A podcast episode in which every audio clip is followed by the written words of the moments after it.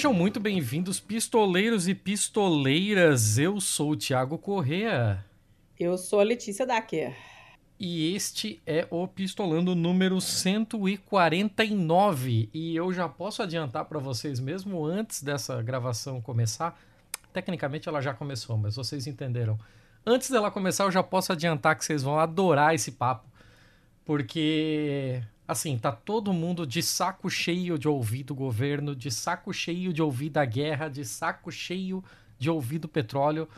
Nada mais tranquilo do que ouvir é, uma parada que você de fato não estava esperando. Assim, vamos desanuviar um pouco, pensar em um lugar bem longe daqui, é, bem longe, tipo meio mundo, do outro lado do mundo. Talvez isso. É, chega, né? Chega de, chega de, de estender essa, é. essa apresentação. Seja muito bem-vindo, Emiliano. Por favor, se apresente. Quem é você para a nossa audiência? Queridos, obrigado pelo gentil convite. Tiago, Letícia, é, para mim é sempre um prazer estar aqui ah, ao alcance de todos, seja aí no, no quarto, no metrô, no ônibus, em sala de aula, e eu sei da importância dessas gravações, é, e é isso que me motiva sempre a tentar pesquisar, gravar, dar, dar entrevistas. Né? Eu acho que nós, ah, como ah, pesquisadores, como estudiosos, temos uma obrigação de estudar e também tornar isso acessível a uma espécie de responsabilidade pedagógica e cívica para tornar isso tudo acessível a todos. E eu acredito de maneira universal e restrita. Né? O conhecimento é uma construção da humanidade e deve ser restrito sempre. É, aqui faço mais um passo com vocês do Pistolando e agradeço. Eu vou explorar aqui uma vasta região, ainda infelizmente pouco conhecido no meio acadêmico uh, uh, brasileiro, na América Latina, no Ocidente em geral, que é a história da Ásia. Né? Então, obrigado pelo convite mais uma vez. Emiliano, é, você, você, assim como a maioria dos nossos dos nossos convidados, sempre muito modesto na apresentação. Um cara que já escreveu é, A gente tem que ficar puxando a capivara. É, é, é, foda, cara. A gente tem que puxar a capivara que eu só não falo. Não, eu sou, é. sou um pai de família, sou só. gosto de, sei lá, fazer pão no fim de semana. Porra, tem 85 doutorados, dar aula, sei lá, em Marte. Não, mas eu sou mãe de planta. Porra, fica difícil. é, mas eu, eu, tive, eu tive uma trajetória, né? porque acabei. As coisas nunca são lineares, simples na vida. Isso que é a beleza da. Como Goethe escreveu, né? É, a, é a, o colorido da árvore da vida, né? Quase, se fosse uma coisa linear e tudo já planejado, seria muito chato. E, e, as contradições aparecem no nosso caminhar da vida. Eu sou filho e neto de, de professores, eu já, desde cedo, eu, eu, eu, tive contato com livros de história. Uh, meu pai é, é, era muito ligado a questões políticas, história e filosofia. Minha mãe era professora de história da arte. E a gente sempre viajou muito. Então eu sempre tive curiosidade, e imagino que muitos que estão ouvindo aqui saibam disso, de apontar no mapa e falar assim: mas por que, que ninguém nunca fala daquela região ali? E, uhum. e nunca explicam, né? E, e eu sempre, desde criança, eu carrego isso comigo. Eu queria saber o que, que acontece ali na região, ali perto do lago Baikal, por exemplo, ou o que, que acontecia uh, quando há relatos de viajantes que não seja do Ocidente para o chamado Oriente, que já é um conceito já problemático isso, é, mas os viajantes, uh, por exemplo, chineses que vieram para o Ocidente, porque eles também têm uma narrativa. Né? E a gente, com o tempo, você vai começando a desenvolver um, um desenho mais complexo da humanidade e da história. E eu acredito que a história é, ela é uma mãe, ela, ela te fornece um instrumento muito poderoso que é o tempo. E, e, o tempo ele não pode ser restrito a localidades, nem a paroquialismos e conveniências de determinados acadêmicos e uh, pesquisadores. Ele tem que romper uh, barreiras continentes e ele deve uh, atingir tudo, a, a, a, humanidade toda. Então, como é que a gente, por exemplo, tem uh, uma formação histórica, sendo que estamos ignorando provavelmente metade da humanidade que é, se encontra no, na vastidão asiática? Isso é uma coisa que sempre me incomodou. Né? E, então é, uhum. é, nisso, nesse caminhar que eu fui indo, eu fiz a, eu fiz a graduação em Relações Internacionais lá, lá na Universidade de Brasília, depois eu fiz o um mestrado, voltei novamente para o Reino Unido, no País de Gales, fiz meu mestrado em, em política pós-colonial, e eu entrei em doutorado em História Social na USP, e aí depois eu assumi a docência, passei em concursos públicos, e aí eu cheguei eventualmente no ponto que eu me encontrei pesquisando e lecionando sobre história da Ásia. E, eu, e, é, um, e é um campo enorme, porque uh, quase que não tem, existem profissionais excelentes aqui no Brasil, e felizmente sou, conheço muitos, são excelentes, mas falta muito, e falta publicação, falta podcasts, como estamos gravando agora, as aulas que eu gravo no YouTube para começar a iniciar alguma coisa. E, e eu já estou nessa trajetória há oito anos, é, escrevendo, pesquisando, gravando, para que tenha pelo menos um material mínimo para que os outros possam começar a partir dali, começar a refletir, a pesquisar, a discutir sobre a história asiática. E é isso que eu estou deixando para trás, para os outros uh, quando uh, na posteridade. Eu acho que é, é, isso que a gente deve ter o compromisso né, no, ao longo da vida. Quando a gente acha o caminho, uhum. a gente, quando a gente acha o caminho, é como se fosse um chamado. É, você percebe a importância que você tem e você se sente motivado, porque toda vez você recebe uh, feedback das pessoas, fala, olha, tô, tô, assistindo sua aula e eu vejo, tá assistindo minha aula no YouTube sobre Índia, digamos, história da Índia, de madrugada em casa. Isso para mim é a maior recompensa, uhum. porque eu vejo que a pessoa tá lá assistindo de madrugada no quarto. Isso para mim já é muito, já, já é ótimo isso. Cara, eu tô, eu tô maravilhado assim, ó, porque a gente tá com sete minutos de gravação e eu já cumpri a minha promessa de sete minutos atrás e que vai ser um episódio ótimo. Porque a gente sente, no jeito que você fala, a sua paixão por isso. Então, não tem como dar errado esse episódio. Ele tá fadado ao sucesso.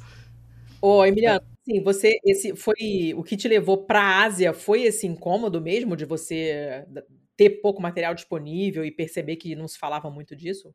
Também. É, eu, eu ia perguntar bem por aí, assim, porque assim, é, você falou do Baikal, mas da mesma forma que você se interessou pelo Baikal, poderia ter sido, sei lá, pelo Titicaca, pelo Aconcagua, por, por qualquer outro, é. outro lugar do planeta, né?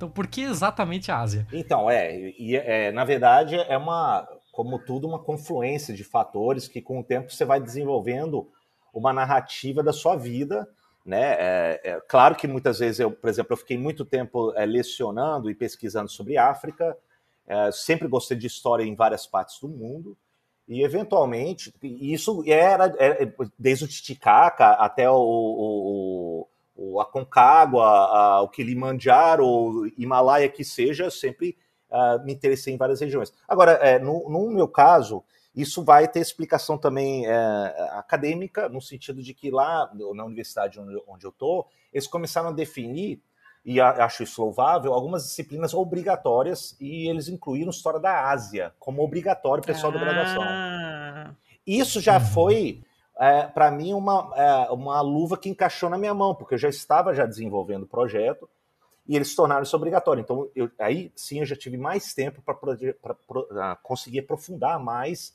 determinadas regiões com o tempo, né? Mas essa, essa, esse, essa minha ânsia é, e eu tô tentando, eu tô lembrando aqui do livro do Herman Melville, que é o, o Moby Dick. Ele fala, eu, uhum. eu, eu, sempre tive uma ânsia para explorar mares proibidos e desconhecidos, né? E eu, eu sempre tive essa vontade de entender aquela região que ninguém fala, aquela região remota, aquela região que tem uma língua que tem 30, 40 pessoas a, ali na região remota do, do Hindu Kush, Karakorum, no Paquistão, que não são nem muçulmanos, são desse, são descendentes de, dos árias uh, que praticam uma espécie de brahmanismo e se fecharam e falam uma língua que está entre 30 e 40 pessoas. Isso eu talvez seja uma, uma coisa até da antropo, antropologia dentro de mim. Eu tenho curiosidade de saber algo uhum. que não é falado, do que é pouco conhecido. E eu tenho, eu tenho vontade de resgatar isso, de tentar pegar aquilo e apresentar para o público. Eu, as roupas, a, a, a, maneira que se canta, a língua que é muito pouco compreendido. E eu, eu acho que isso é, é se apresenta uma, uma, unidade mais diversificada do que à primeira vista tendemos a ter quando uh, defrontamos no mapa um, uma vastidão que se chama Ásia. Eu sei que quando me deram essa, uh, comecei a entrar nesse período de Ásia, uh, eu sabia do desafio. É, no início, inclusive, eu fiquei bastante é, desnorteado, né? É, no sentido de que eu, eu não sabia por onde começar. Mas à medida que o tempo você vai indo, você vai percebendo que é, o campo é enorme.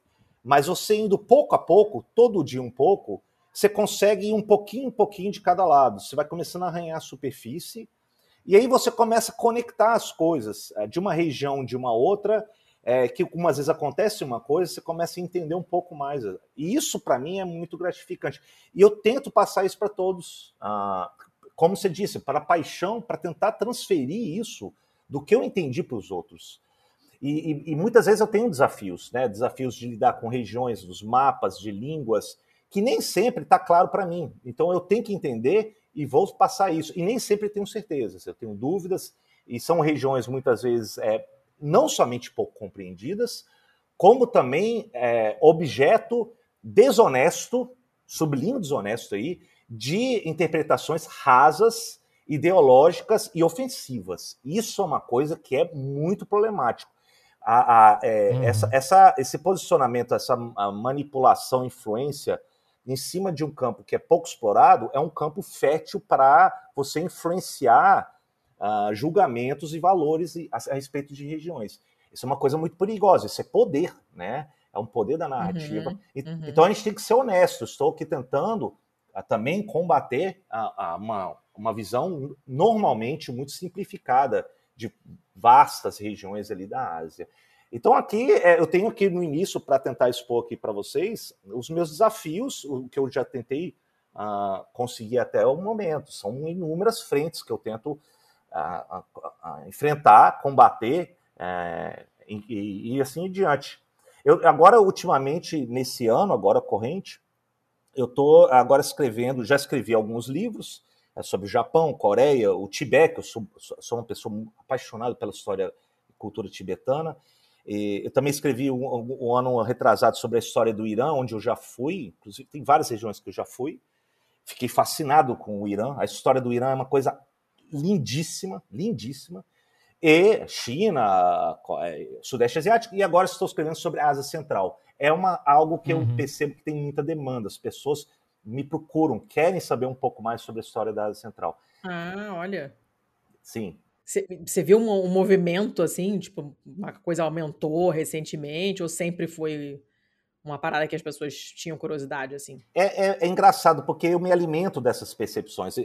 No início eu tinha esse desafio de apresentar uma, um livro que eu escrevi bem pequeno, um panfleto que foi em 2016 o pessoal de ensino à distância aqui no, no Espírito Santo, aqui no Espírito Santo não, eu estou em viagem, mas no Espírito Santo, e ah, lá eu escrevi um pequeno panfleto para seja introdução, ah, a introdução à história moderna e contemporânea da, da, da Ásia, o que para mim foi o primeiro passo. E, e é, tinha que ser muito pequeno, e ali eu comecei a, a, a, a incorrer nos erros que hoje eu estou ciente. Né? Porque hum. o aprendizado vem de erros. A gente começa a perceber que a minha narrativa, por exemplo, quando eu comecei a escrever esse pequeno livro, que hoje já tem uma visão bem mais uh, diferente, é que a história moderna, e aí já tem um problema, né? O que é, o que é a história moderna na Ásia? Ela é igual à da Europa, né? então já, já tem outros problemas aí. Mas aí eu comecei a narrativa falando da chegada de Vasco da Gama uh, diante dos Amorim de Calicut no final do século XV. E aí parece que eu estava repetindo o mesmo discurso do tipo, olha, antes de Vasco da Gama... Antes disso não tinha nada, né? Não tinha nada. Ai, que surreal. É, então aí eu percebi que, que a, você tem que, eu, eu tinha que começar a cavar, né? eu tinha que começar a buscar mais as fontes. É, e aí eu comecei a perceber, por exemplo, existe uma coisa que eu sempre falo.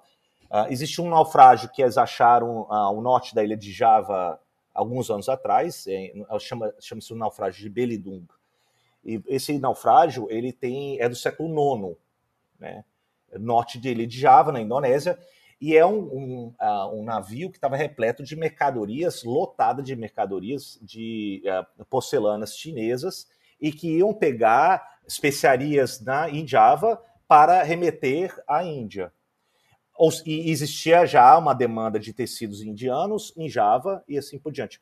Vejam vocês o seguinte: Isso demonstra a complexidade e dinamismo que existia de trocas comerciais políticas, culturais no Oceano Índico muito antes de Vasco da Gama, gente. Muito uhum. antes. Então, é, é, existe algo ali que tem histórias deles. Agora, é, é, cabe a gente aqui divulgar, tentar divulgar um pouco disso, né? É, você, quando vocês é, se deparam com um mapa, é, e eu tive a felicidade de ir lá também, eventualmente, mas quando você olha a ilha da Indonésia, é, e, e a ilha da, da, Indonésia ela é um arquipélago de 14, 15 mil ilhas, e você tem. Só. É, ela é enorme, né? E ela, e ela tem a ilha de Java, que ela é muito povoada, ela, ela, a Indonésia tem uma grande população muçulmana, né? E tem na ilha do lado, que é muito turístico, que as pessoas vão, que é a ilha de Bali. Né? E aí, Bali, você tem as tradições hindus, né, muito claras, etc. E aí você pergunta por que, que existe, então, a maioria em Java muçulmano, e também em Sumatra, e Bali não? E essa pergunta é boa porque você começa a refletir por que, que ali é hindu e o outro é islã. E quando você estuda a história, uhum. você percebe que antes da chegada do Islã, no século X, XI, uh, havia comerciantes, navegadores que dominaram durante séculos os muçulmanos uh, o Oceano Índico, o comércio, chegaram monges, chegaram brahmanes, que levaram da costa sul indiana, a, a, do Sri Lanka, chegaram na costa do Sudeste Asiático e também chegaram na ilha de Java, que depois, eventualmente por desentendimentos políticos, a nobreza da ilha de Java pulou para Bali. E aí mantiveram as tradições ah. hindus. Então é uma sobreposição é, de camadas históricas você. Sempre tem, sempre tem uma história, tudo, né? Sempre tem uma historinha maneiríssima por trás, assim. Impressionante. É, é muito legal saber. Sim, e aí você percebe que ah, monges budistas. É, aí você vê aquela imensidão do, do maior complexo budista do mundo que foi construído em Borobudur, no, na região central de Java, é um templo complexo budista maiano, é um dos maiores do mundo e é budista. Isso foi construído no século VIII, uhum. século IX, porque vieram monges budistas, né, através dos mares, e levaram a cultura budista maiana, ou o brahmanismo do, do hindu. Se você vê aquelas magníficas ruínas em Angkor Wat, né, no Camboja, ali na região uhum, de Sandip, uhum. aquilo ali, o que hoje, inclusive, faz parte da bandeira do Camboja, de, do orgulho que eles têm, aquele, uhum. aquele complexo é, funerário é, e palácio de, de uh, Shuryavarman II é uh, em homenagem a Vishnu. E Vishnu era uma, uma, uma ideia que uh, Brahmanes levaram a ideia e depois foram uh, adotaram a, o hinduísmo, o vishnuísmo, pelas uh, cortes reais, famílias reais do Império Quimer, no século X, no século XI. Depois você chega uhum. em Bayon, próximo, você começa a perceber que não é mais hindu, você percebe aqueles rostos que são muito famosos em Bayon, esculpidos, aquilo é manifestação de figuras santas que, é, é que eles, ah, eles interpretam dessa maneira no budismo mahayano, que são os bodhisattvas que a gente fala, são seres iluminados que só não chegaram na iluminação suprema, como o Shakyamuni, o Buda de nossa era, mas eles decidiram ficar para trás para ajudar a humanidade a atingir a iluminação. Isso, isso que são os conceitos dos bodhisattvas. E ali você tem aqueles rostos esculpidos na pedra, né, de bodhisattvas. Isso no templo hindu. Então é, é engraçado como como um, uma, um sincronia, é, uma, um sincretismo e as vicissitudes dos tempos se revelam na pedra, se revelam nas construções. Né? E, então eu acho que assim é, é, a, a, Ásia ela tem uma, uma, uma história tão magnífica, tão complexa que eu gosto de falar que é um caleidoscópio. Você começa, dependendo de onde você enxerga, você tem outras colorações, outros ângulos, outras visões. Só que certamente algo que a gente deve ter é o seguinte: essa narrativa, essa nossa posição tradicional de é, narrar apenas numa ótica eurocêntrica, de achar que o, o, o, período clássico, Roma, Grécia, a questão um pouco ali do Oriente Médio se resume à Ásia, isso é extremamente limitador e uma narrativa uhum. que, se você não fala sobre o período clássico, no máximo ali com relação ao Império Persa, uma outra vez, porque os, os helênicos uhum. trouxeram muitos vocábulos e tinham grande admiração por determinadas dinastias persas, mas diante disso você quase não tem nada ensinado, a não ser Vasco da Gama, e aí temos o colonialismo, e depois é um uhum. outro, entramos numa, numa penumbra e aí chegamos no imperialismo e aí fala-se sobre o bombardeio das duas guerras de, de, do ópio sobre a China, a entrada no Japão e aí as, é, o, o, questão do, do século XX sobre Guerra, Guerra Fria e, e acaba. Isso é extremamente limitador. Isso, isso, é, isso é, um absurdo. Isso, isso, na verdade, não é um absurdo, isso é uma ofensa. Né? Com você simplificar uma história asiática apenas em determinados períodos remetendo a protagonismo né, é, eurocêntrico uhum, né, e, e, tirando o protagonismo deles, como se eles não fossem capazes nem de uh, comerciar, nem de mudar a própria história, nem terem a criatividade é, ao longo do tempo de você improvisar, de mudar as coisas. Eu, eu, eu, por exemplo, eu lido muito sobre a Índia e aí eu vejo muitas pessoas que são genuinamente interessadas sobre a Índia, genuinamente interessadas, e elas, ah, quando eu falo da Índia, ainda existe uma dificuldade que eu, que eu acho que é uma espécie de torpor, ah, que a pessoa acha que a Índia é ah, espiritualidade. E aí, aí, assim, existe a questão, claro, e é riquíssimo as tradições yógicas, existe as, as várias correntes hindus, que é um universo, né? o hinduísmo é um universo, existe a questão uhum. da, da, da, da, vaca, etc. Só que o problema nisso é que você está reduzindo a, a, apenas estereótipos. Né? Você não está uhum. entendendo que, por exemplo, dentro da filosofia das correntes uh, yógicas, uh, budistas, uh, tântricas, que eu acho que é muito fascinante, uh, do, do, hinduísmo, do jainismo, do sikhismo, existem correntes que são diferentes das outras. E também depende do tempo histórico. Né? Você tem uma, uma, um conceito do Bhakti, que é uma adoração a maior, que é mais de danças de adoração, por exemplo, a Krishna, que surge no século XV, XIV, que antes não existia.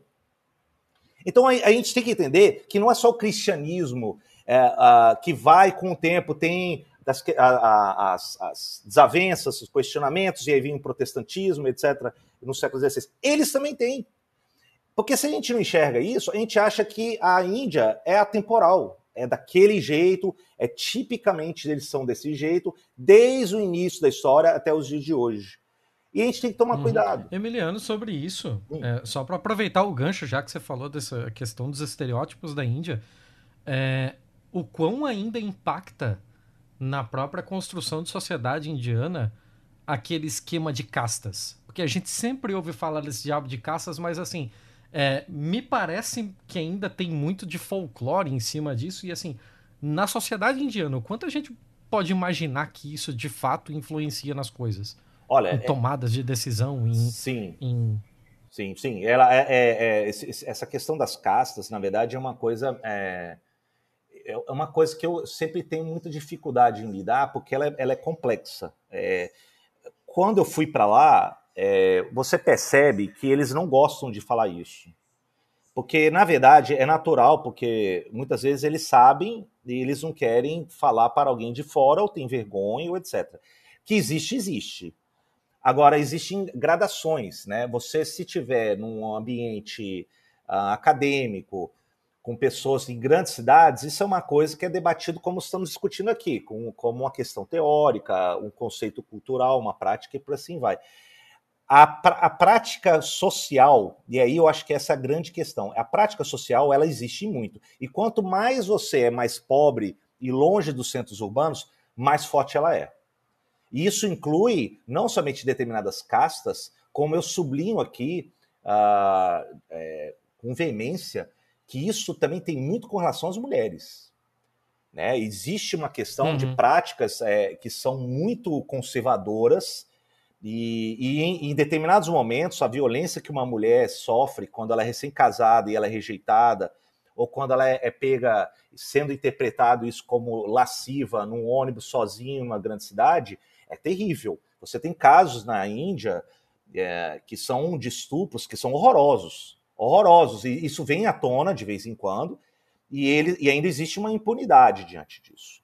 Então, é, tem rolado manifestações assim com uma certa frequência, né? Tem organizações de mulheres assim se, se juntando para defender as outras, para evitar que esse tipo de coisa aconteça, ou para evitar que elas sejam julgadas depois de terem sido violentadas, que é uma coisa que acontece muito também. Né? Então tem, tipo, tem tido uma certa movimentação, pelo menos é o que aparece pra gente na mídia, tem tido uma certa movimentação que me parece que não é, é, que parece que é, é, uma certa novidade, né? Que até pouco tempo não era tanto assim, acontecia e ficava por isso mesmo e foda-se. Isso. E agora, o que parece, tem gente começando a reclamar, o que é uma virada de chave, assim, importante, né? E isso, e isso é importantíssimo que você falou, Letícia, porque, na verdade, isso demonstra o seguinte: a, a, a, Índia ela tem seus problemas, ela tem umas práticas sociais de tradição né, dessas, uma delas é com relação à questão de caças, que isso, em determinados momentos, laços matrimoniais, questões de herança, isso fica mais evidente. Só que temos um outro lado. Existe um lado da sociedade civil viva, que reage. Ali uhum. você tem uma democracia, e eu vou repetir isso todas as vezes. Eu, eu fiz lá, entrevistas com o consulado da República da Índia em São Paulo, eu fiz isso com vários acadêmicos, e eu, eu sempre enfatizo isso. Estamos lidando com a maior democracia do mundo. Né? É uma democracia que não passou nenhum período de ditadura militar desde a sua independência em 1947, ao contrário de outros países, uhum. inclusive o Paquistão, tá? É, Inclusive, ao contrário de certas pessoas, né? Bom, não passaram por isso. Sim, eu não vou nem falar das, das outras coisas mais próximas, mas lá eles nunca tiveram. E foi uma constituição que foi desenhada por. Participaram vários parlamentares, várias figuras eminentes. O considerado pai da, da Constituição indiana, o Dr. Ambedkar, ele era um Dalit, ele era um, um, renegado que conseguiu bolsas, um brilhante advogado, um jurista, e ele desenhou, junto com outros, inclusive parlamentares é, femininas, começaram a desenhar uma constituição que eu acho que foi visionária quando entrou em vigor em 1950, que é a questão dos direitos sociais. 1950, gente. Uhum. Então ele começou a ver que discriminação em caças, etc., isso é proibido. E ele começou a alocar cotas, é, vagas nas universidades em, em concursos públicos para essas pessoas, para mulheres, para determinadas caças, para tentar coibir essa prática que ainda persiste. Mas eles, o nascimento da Constituição, a visão de Ambedkar, era de que isso deveria ser sanado para que houvesse uma república minimamente mais justa do ponto de vista social. E isso, isso foi de encontro há muitos outros elitistas brahmanes que achavam que não, que as tradições são veneráveis da Índia, em que a, a determinadas caças isso foi é, descrito no Manusmitri, que é um, é um documento talvez nunca aprovaram se é autêntico ou não, que justifica as caças baseado numa ordem cósmica num corpo, né? É, e, uhum. e, e, hoje a gente debate isso, se é, se é autêntico isso. E ele tentou coibir isso e vai, é, indo contra conservadores da Índia. Muitos conservadores da Índia não queriam as tradições do passado, queriam manter essas desigualdades, queriam a exclusão das mulheres de outras minorias e por assim vai. O que eu acho magnífico, a primeira parte que eu sublinho para vocês é, com entusiasmo é como a Índia tem uma história complexa, cosmopolita, e eu gosto desse termo que o meu professor, uh, que eu assisti a aula do UCLA, o, o, o Vinay Lal, ele fala: a Índia é uma grande mãe cosmopolita, porque ela recebeu minorias, é, etnias, é, religiões e crenças inúmeras na sua história. É uma coisa impressionante. Você começa a perceber que existem Sikhs, existem zoroastrianos, existem muçulmanos de diversas vertentes, existem hindus, uhum. que é um universo, existem cristãos. Inclusive, quando eu fui em Kerala e também Tamil Nadu, no, no sul da Índia, encontrei comunidades cristãs entrei em, é, em, em igrejas é, é, e eu conversei com eles falam olha, nós somos cristãos antes a, de chegar à Europa. Né?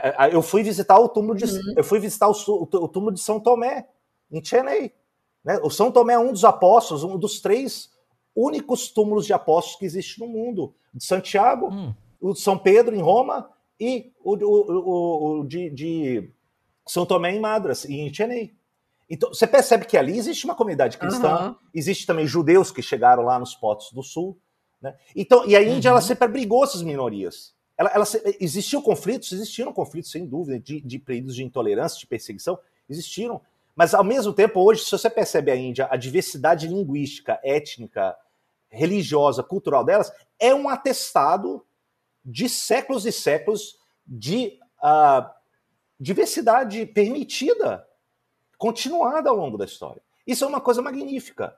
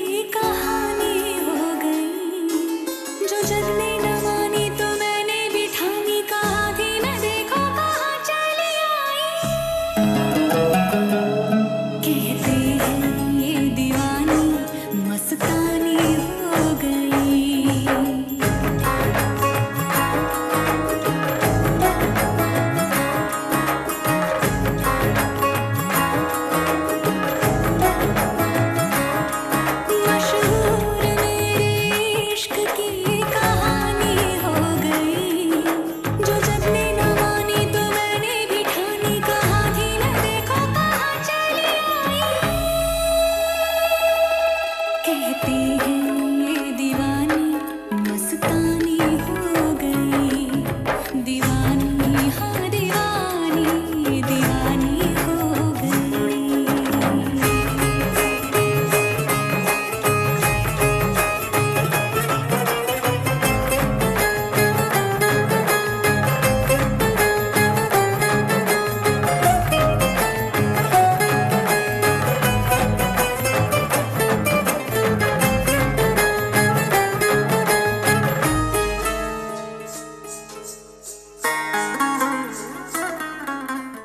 só para aproveitar o gancho disso que você falou, você citou aí essa cacetada de diferentes. Não sei se dá para chamar de povos, mas de diferentes etnias, diferentes filosofias, é, de pessoas muito diferentes entre si, comunidades muito plurais habitando o mesmo país e tal. E a gente tem esse negócio de é, isso ser relativamente comum na Ásia, né? A gente tem uma cacetada de, de povos diferentes, tanto na Índia quanto na China, que são é, países enormes territorialmente, que mesmo com toda essa pluralidade, eles conseguem manter uma coesão enquanto nação.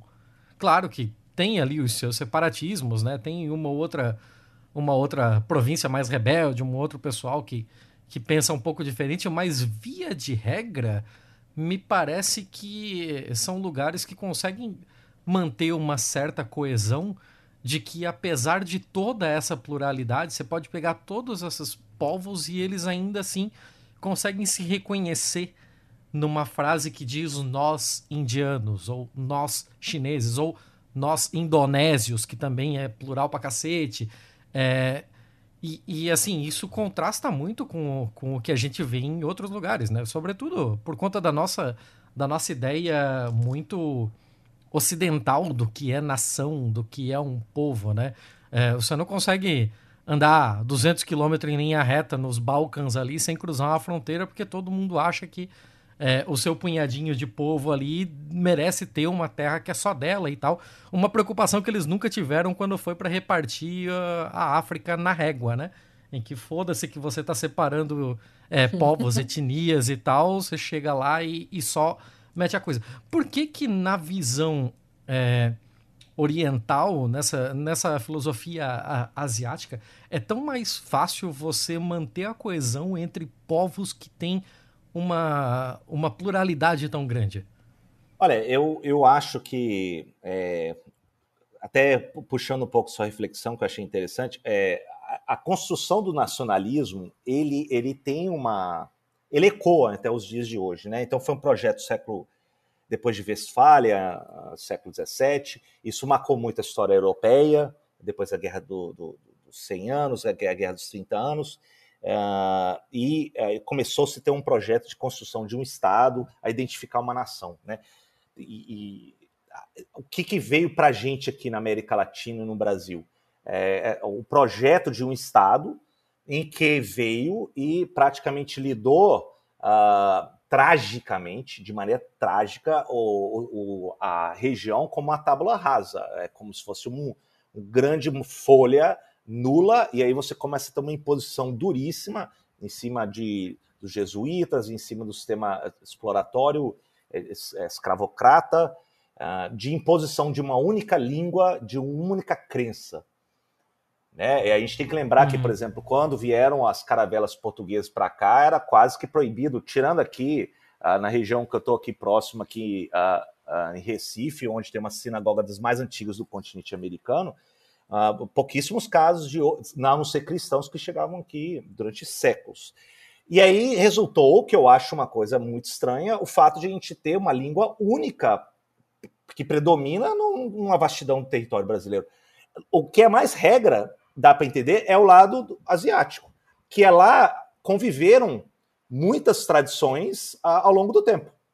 Não foi uhum. exterminado. Uhum. É claro que houve violência, houve uma imposição, mas nunca houve uma, uma exterminação enorme, sistemática de um Estado para tentar anular o outro. É tanto é que quando os europeus ah, se defrontam com um projeto de exploração uh, diante da Índia, diante de regiões do Sudeste Asiático, da China e do Japão, eles sabiam que não seria igual ao continente americano. Sabiam. Eles sabiam que era, era complexo demais. Eles não tinham menor capacidade. Então, como eles fizeram? O pioneiro chegou a, a Portugal, Portugal sabe dos limites, então eles são muito pragmáticos, vão atrás das ilhas de especiarias, onde tem nós a moscada, a canela, a pimenta, que é muito lucrativo ali nas, na, na Indonésia, na, nas Ilhas uhum. Maluco, e voltar. E depois vieram companhias privadas, a holandesa, a, a britânica, que também tentou mirar a mesma coisa. Ou seja, século XVIII, XIX, o projeto que foi um projeto muito mais é, é, impositivo do lado do continente americano, na América Latina específico, e também em partes da, da, da, do continente africano, na Ásia foi muito mais complexo. Então eles, eles, sabiam que companhias privadas com acionistas eram o suficiente para eles terem um lucro. E não tinha nenhum projeto de vou dominar toda a Índia. É, os britânicos, da companhia britânica, sabiam dos limites da companhia britânica. É claro que eles exploraram a, divisão, a desunião, as alianças para terem lucro. Né? Tanto é que dizem que a Companhia das Índias Orientais Britânica e especificamente a Companhia das Índias Orientais Holandesa são as empresas mais lucrativas da história do capitalismo. Mais lucrativas. E isso inclui, não é questão de, de, de, uh, de lucro uh, legal, lucro dentro da lei é, é, é, uhum. é corrupção, é desvio. Uhum.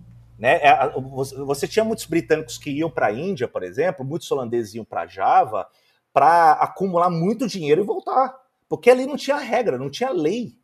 Né? E as pessoas, aqueles grandes propriedades, castelos com alguma uh, coleção histórica indiana ou javanesa uh, no interior, num castelo europeu, é, é produto desse tempo de espoliação, de lucro e de desvio. Agora, não houve um projeto de imposição única como houve aqui na América Latina. Lá foi muito mais complexo. Então, isso continuou ah, convivendo com a exploração e atuação de companhias comerciais. A China nem se fala. A China, quando eles chegam ali na região de Cantão, na, na Foz do Rio das Pérolas, primeiro os portugueses conseguem, inclusive eu acredito seja um notável tratado para eles ficarem residindo numa região ali uh, murada em, perto de Macau, eles uhum. conseguem uma permissão para comerciar dentro das leis dos costumes da liga comercial ali, o, chamado Hong, é, em Cantão, que era permitido pela capital imperial do, do, chinesa, o Império Chinês. Então, eles aproveitaram essa brecha para comerciar. E aí os, os espanhóis, sabendo, e, e, não é de hoje que a China é a menina dos olhos do mercado mundial, daquela época já era, era muito demandado, vários produtos da, da China, desde porcelana, chá, uh, produtos de jade, laqueados, entre outros. Então, os portugueses conseguem um enclave ali, depois de meados do século, no século XVI, e os, a coroa espanhola fica inconformada. Eles tentam, inclusive, conviver com os, os portugueses em Macau, dá uma briga, né? E aí o, o, a, a, o a, vem um édito do, do, da capital imperial chinesa fala: olha, vocês param com essa briga, senão vamos expulsar vocês dois. E aí os portugueses ficam desesperados, e os espanhóis saem chutados e aí eles começam a empreender, uh, fixar uma colônia próxima uh, que tem alguma rentabilidade e uma via transpacífico para chegar no México e transportar prata mexicana para uh, o outro lado do Pacífico, vice-versa, que é as Filipinas, uhum. a ilha de Luzon. Então, então aí você percebe, o projeto aí colonial europeu, ele era muito pragmático, muito limitado É, não teve nenhuma proposta de chegar e falar: olha, é, vamos ocupar toda a China e impor uma uniformidade como eles fizeram na América Latina. É completamente diferente, é muito mais complexo, era muito mais povoado, era muito mais. Uh, claro, uh, existiram civilizações aqui na, na, na América Latina que foram extremamente complexas e ricas. E eu acho que essa também é a grande tragédia, né, de como que eles foram forçados uh, na, na, América Latina, esses povos, incas, os, os astecas, eles começaram a ser suprimidos forçadamente para a base da pirâmide social. Né? É, é, é uma maneira muito dura, muito terrível. Você percebe isso no México, você percebe isso no Peru, como existe ainda uma consciência desses povos do passado magnífico, mas ao mesmo tempo existe uma imposição duríssima dos espanhóis em cima da questão da pele, da questão dos traços europeus, em cima da negação dos traços ameríndios desses povos que têm um, passado magnífico. Então, eu acho que, é, em, suma, é mais ou menos isso. É, é a, a, figura muda de acordo com a região e o tempo. O, a questão da dominação uh, ocidental na Ásia ela é muito complexa, ela depende muito do local. Ela só vai ganhar, ganhar alguma realidade hegemônica né? Então você começa a ter controle das rotas comerciais, dos produtos, de ter consequências políticas somente no final do século XVIII e ao longo do século XIX. E aí você tem um desabamento das estruturas tradicionais, por exemplo, de sultões e casas famílias reais uh, em Java com relação a, a, mercenários soldados holandeses, ou diante de reação uh, de alguns indianos ao longo do século XVIII, uh, Uh, como o movimento do Brahma, Brahma Samaj, Samaj, que é em Bengala, que tentam propor uma revitalização e uma procura de uma nova uh, identidade uh, hindu revitalizada no mundo em transformação. E, e os britânicos chegam, uhum. eles conseguem desarticular essas, essas lideranças, especificamente na região de Bengala, que a gente fala que é a renascença de Bengala, são grandes intelectuais indianos que surgem ali. E eles querem propor uma Índia que uh, inicialmente não era confrontar os, os britânicos, e, e incorporar eles numa tradição cosmopolita plural que era da história da Índia, que você sim pode também ter britânicos, mas se você conservar os, as características uh, do, do, passado, de vários povos convivendo. Agora, os britânicos eles têm uma força depois maior, né, questão da marinha, questão do mercado, que chegam depois a desarticular as maiores lideranças, e foram várias rebeliões que aconteceram. Né, os Marathis é um deles, depois você tem várias rebeliões ali no, no sul da, da, Índia, e que eventualmente resultou num repensar das lideranças indianas que lutaram e chegaram a um ponto que produziu uma, uma, uma geração no final do século no final do século XIX início do XX que produziu lideranças uh, notáveis de entender que tinha uma Índia que uh, deveria nascer, mas respeitar a identidade indiana. Nehru, Gandhi, você tem Gokhale, Tikal, entre outros. Uhum. São, são, grandes intelectuais. Então depende muito da, da, da, da, da região. A, a, China tem outra uma tradição milenar de, de você ter interações com outros povos das regiões. Eles incorporam muitos valores, ritos uh, tradicionais chineses, que muitos estão na, com bases confucianas. Uh, as letras, né, a escrita, que é um dos fundamentos, uhum, inclusive, das tradições. É, e isso é incorporado num sistema de letrados, né, os mandarins, que eh, pela periodicidade com os tempos, desde a Xia Han em diante, você tem uma preservação de uma, uma escrita, de uma narrativa, de registros por esses letrados na China. E aí cria-se uma narrativa de que é, existia, e aí depois tiveram um repensar enorme no século XIX e início do XX, com a queda do Império uh, Manchu Qing, de falar o que é então o nacionalismo na, na, na China. E é um grande problema. Porque não existia uma nação chinesa como uh, referimos à nação francesa ou à nação portuguesa, etc. Uh, ah, você sempre teve ao longo da história chinesa uma dinastia que ela acaba, não é que ela, ela domina todos. Existem povos de fronteira, povos que é considerados tributários, que conhecem um pouco dos ritos do protocolo uh, confucionista, as letras, etc., que é geralmente ao redor do Império Chinês ao longo dos séculos, e esse, essa região central, que é considerada uma espécie do império do meio, ou uma comunidade que eles, eles falam que é, é, é Hanxia. Né? Hanxia é, é uma região da, da, da, ordem, região da civilização. Vou botar em termos europeus aí nesse sentido. Hum. E os outros uhum. povos que têm uma ligação, mongóis, manchus, uh, tibetanos, uh, bimaneses, siameses, vietnamitas, até eventualmente japoneses, coreanos, túrquicos, todo ao redor, eles são considerados povos uh, não crus, e eles usam esse termo, não crus. Eles são cozidos, porque eles conhecem um pouco dos valores da civilização, então eles são considerados cozidos. É, o cruz, cruz seriam aqueles além desses povos, aí eles são considerados ah. extremamente grosseiros. Aí eles não conhecem nem sequer aí nada. Bárbaro. Aí é considerados bárbaros. E aí, e, aí, e talvez essa narrativa Coisa. da centralidade da, dos valores chineses é, é, o que definiu o que era a China. Então, a China, durante o período da dinastia Ming, por exemplo, era chamado Da Ming. Da Ming significa grande Ming, grande da dinastia Ming iluminada. Quando teve a última dinastia imperial, que foi a, a dinastia Qing, uh, era chamado a China, o Império Chinês era chamado de Da Qing, é grande. Né? Então, assim, não existia uma uhum. ideia da China. Existia um império que era inúmeros povos que tinham conhecimento ou tinham laços uh, com relação aos valores uh, tradicionais dos letrados uh, chineses e para assim vai. É isso que compõe a, a China. E quando entra o turbilhão da queda da dinastia imperial Qin, no final do século XIX e XX, ele entra em desmoronamento. E aí você tem que saber um projeto, coisa que na Índia já estava há mais tempo, na China é, tem um, um processo muito traumático. É, primeiro que eles sempre tinham a visão da centralidade de, da, do protagonismo deles no, no, leste asiático. E a relação que eles têm com inúmeros povos. Inclusive, vocês sabem, existia um almirante, um, um eunuco muçulmano, uh, chinês, que foi o Chong He, no século XIV, que organizou quadras navais de exploração magníficas pelo Sudeste Asiático, pelo Oceano Índico, isso 80, 90 anos antes de Vasco da Gama. O tamanho dos navios do almirante Chong Ho era uma coisa enorme.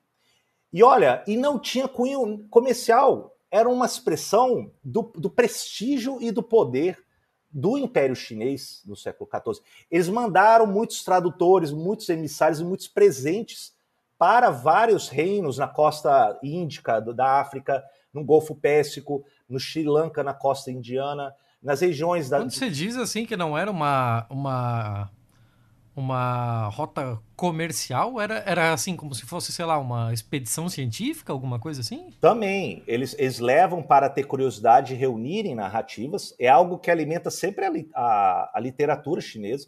Eu, eu me refiro, por exemplo, uma.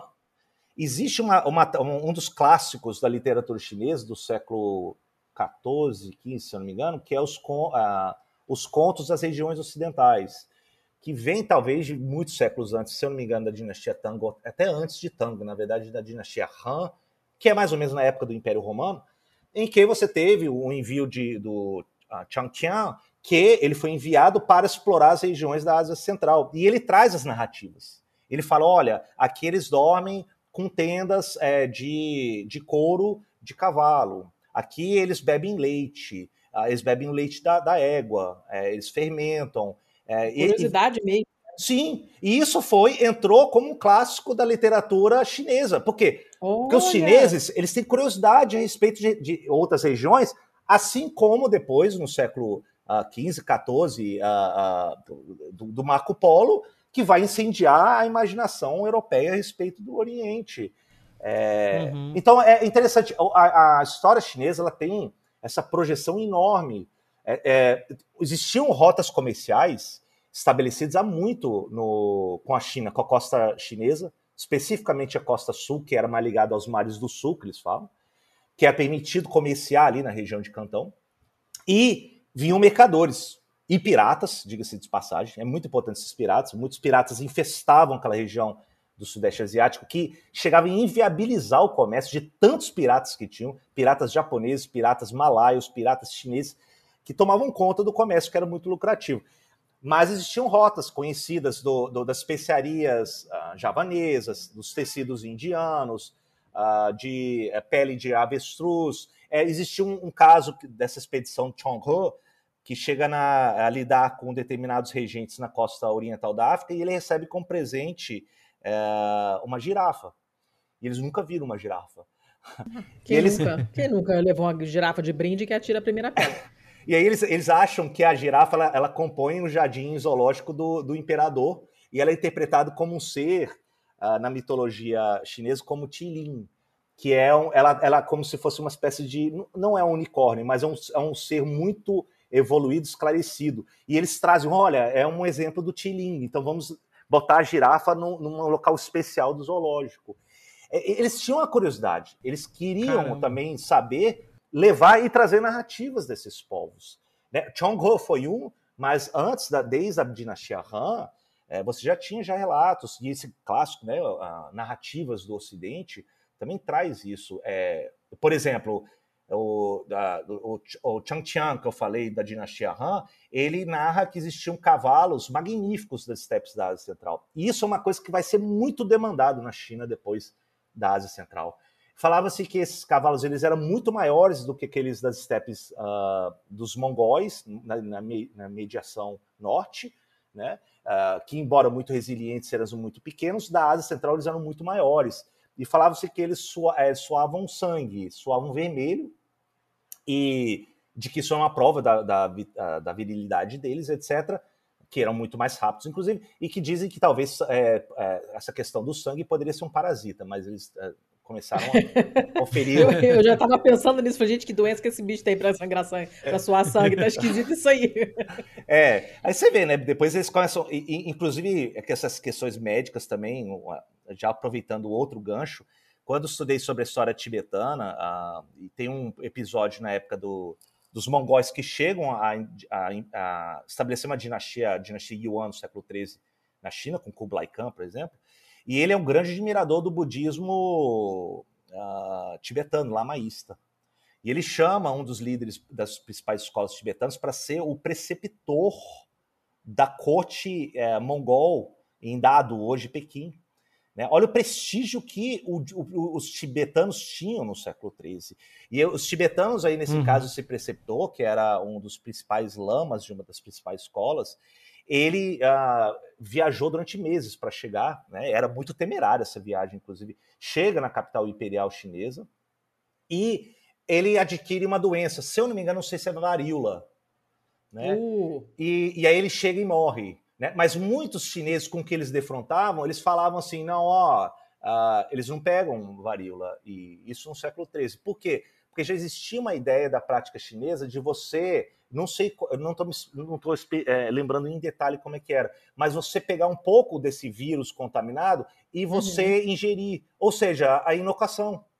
Né? Existia a ideia da vacina que era pela prática da medicina popular chinesa de você enfrentar, fortalecer o seu organismo com um pouco do mal. É impressionante como tem uma, uma tradição da, da, da, botânica, da medicina popular chinesa, que se revela ao longo do tempo.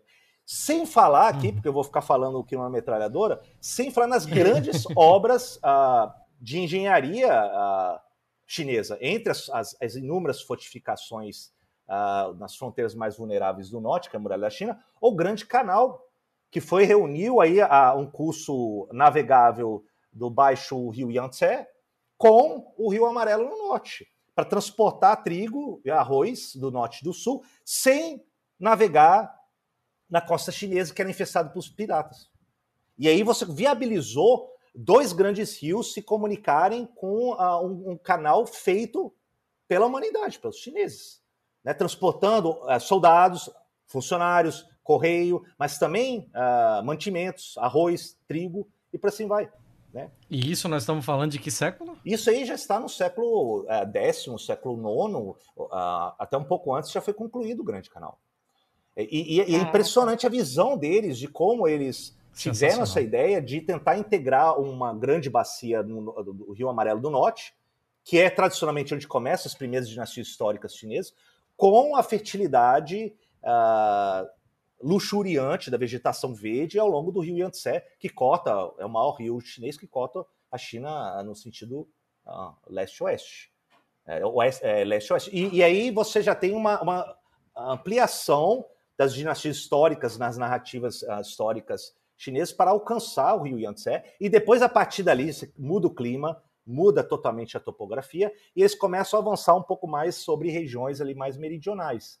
E isso vai provocar a migração de outros povos que habitavam regiões meridionais da China atual, como os Tais, para regiões ainda mais para o sul, fugindo, né, muitas vezes. E aí eles começam então a apresentar uma cultura que começa a estabelecer em reinos também ao longo do tempo, no século XV, XVI em diante, nas regiões do Sudeste Asiático. Uh, o reino de Sukhothai, a região de Lanna, né, o reino de Lanna, a região depois que vai ser Ayutthaya, depois o reino de Sião, e depois hoje que a gente uhum. conhece como a Tailândia.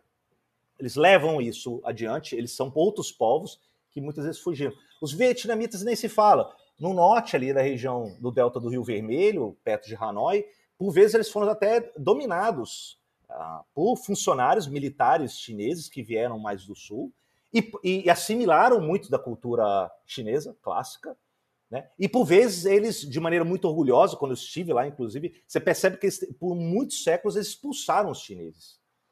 Mas eles, eles tiveram também uma parte da cultura vietnamita, principalmente no norte, é, tem uma marca uh, confuciana chinesa muito forte. Só para vocês terem uma ideia, uh, o, o, grande herói do, do, do, do, povo vietnamita, inclusive sempre quando eu vou votar aqui no Brasil, eu tenho uma camiseta que eu comprei do Ho Chi Minh, é, ele ele era um, um letrado, um intelectual, e o pai do Ho Chi Minh era um mandarim.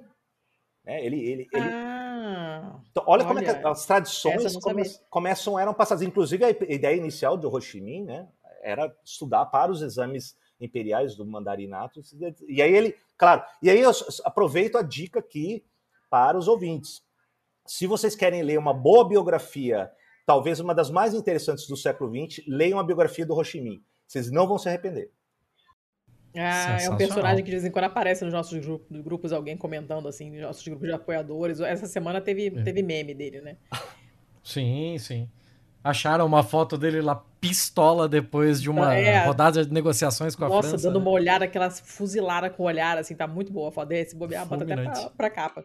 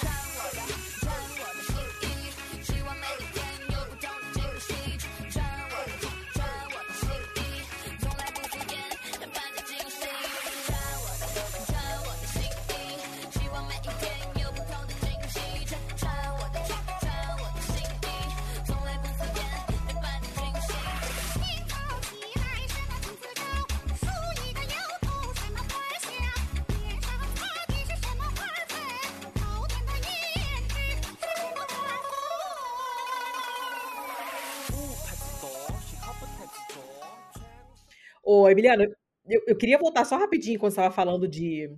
É, eu estou pensando aqui em todo o processo que é, como é diferente para gente é, sair, como é difícil para gente sair desse eurocentrismo, né? E como é que é, a quantidade de coisas que a gente não sabe, que a gente não ouve falar, que a gente não tem a menor ideia, que a gente fica achando que antes lá não tinha nada, aquilo tudo que você já mencionou.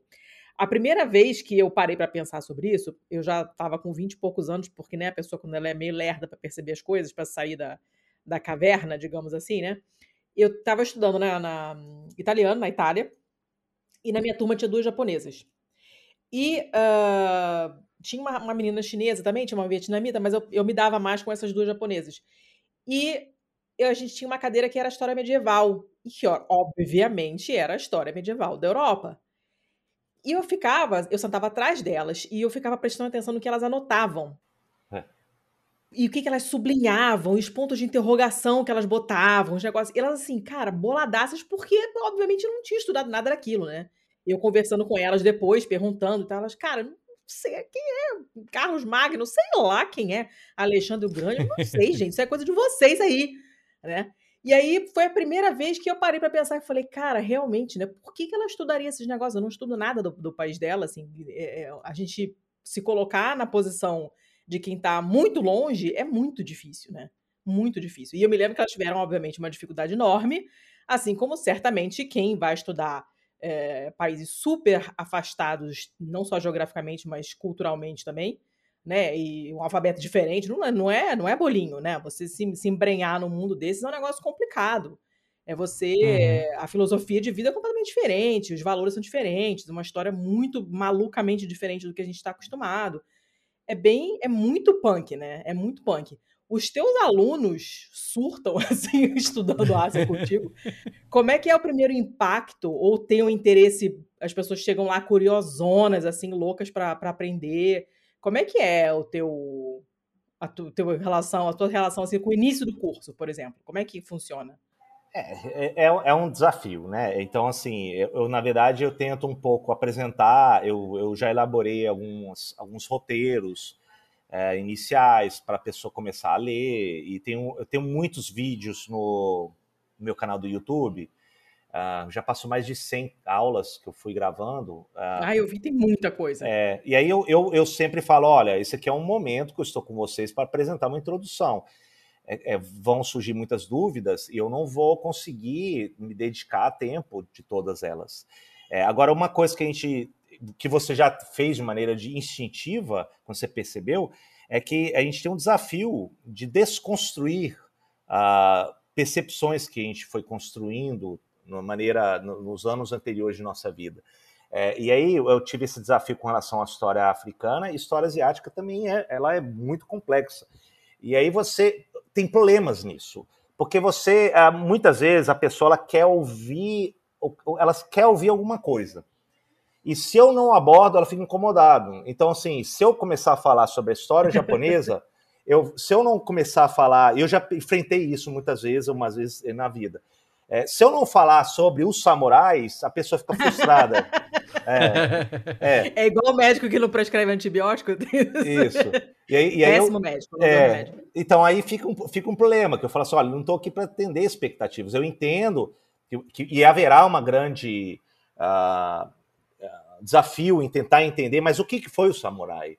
Né, que ele foi, um, ele foi um funcionário que servia aos daimyos, grandes proprietários latifundiários, que é a expressão da fragmentação da, da, do Japão, a período Sengoku, até aí a ascensão do, do shogunato dos Tokugawas, século XVII em diante, que começa a, uhum. a sistematizar uma ordem maior no Japão, mas a, os samurais, funcionários a, militares a serviço dos grandes é, latifundiários, ele entra no declínio depois do século XVII em diante. Ele entra num declínio tão sério que é a maneira como o shogun ah, em Edo, né, na capital hoje Tóquio, ele tem de desarticular o poderio dos grandes senhores latifundiários, os daimyos, tirando esses funcionários leais militares, obrigando eles a habitarem na capital Edo.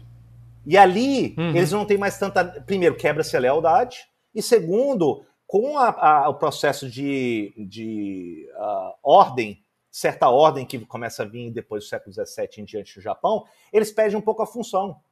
Eles têm a função, sim, de policial, esse é um grande prestígio na, num, na hierarquia social japonesa, até isso ser questionado no século XVII, XVIII, XIX, com os mercadores, que eram ainda muito mal considerados no Japão, ah, um sistema de castas, portanto, que existia, mas os, os samurais, eles começam a entrar em declínio, então eles, eles são uh, grandes consumidores de literatura, uh, de teatro, uh, eles têm a obrigação de apresentar presentes, etiqueta, que são caros, é, eles podem andar a cavalo, portar um, um, duas espadas uh, e por assim vai. Mas eles entram no declínio, a tal maneira que você tem relatos do século XVIII em diante de samurais muito pobres, na miséria, alguns inclusive analfabetos, que desesperadamente tentam achar um meio de vida, e inclusive alguns começam a se casar com famílias de mercadores ricos. Uh. Então, assim, Eu, já, eu lembro que umas vezes, quando eu falo isso, as, tem pessoas que ficam incomodadas.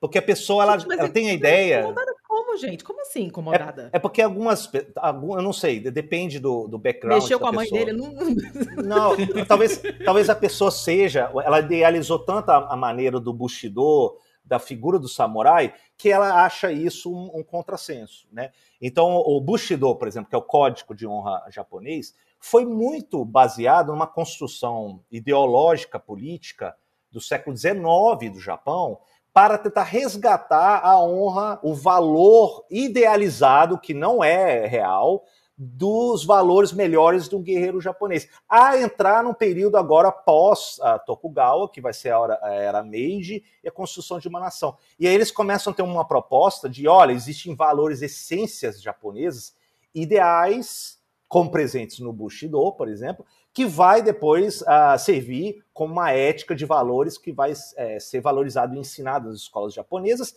e fortalecer as ideias marciais de lealdade dos militares japoneses no processo de industrialização, de militarização no início do século XX em diante.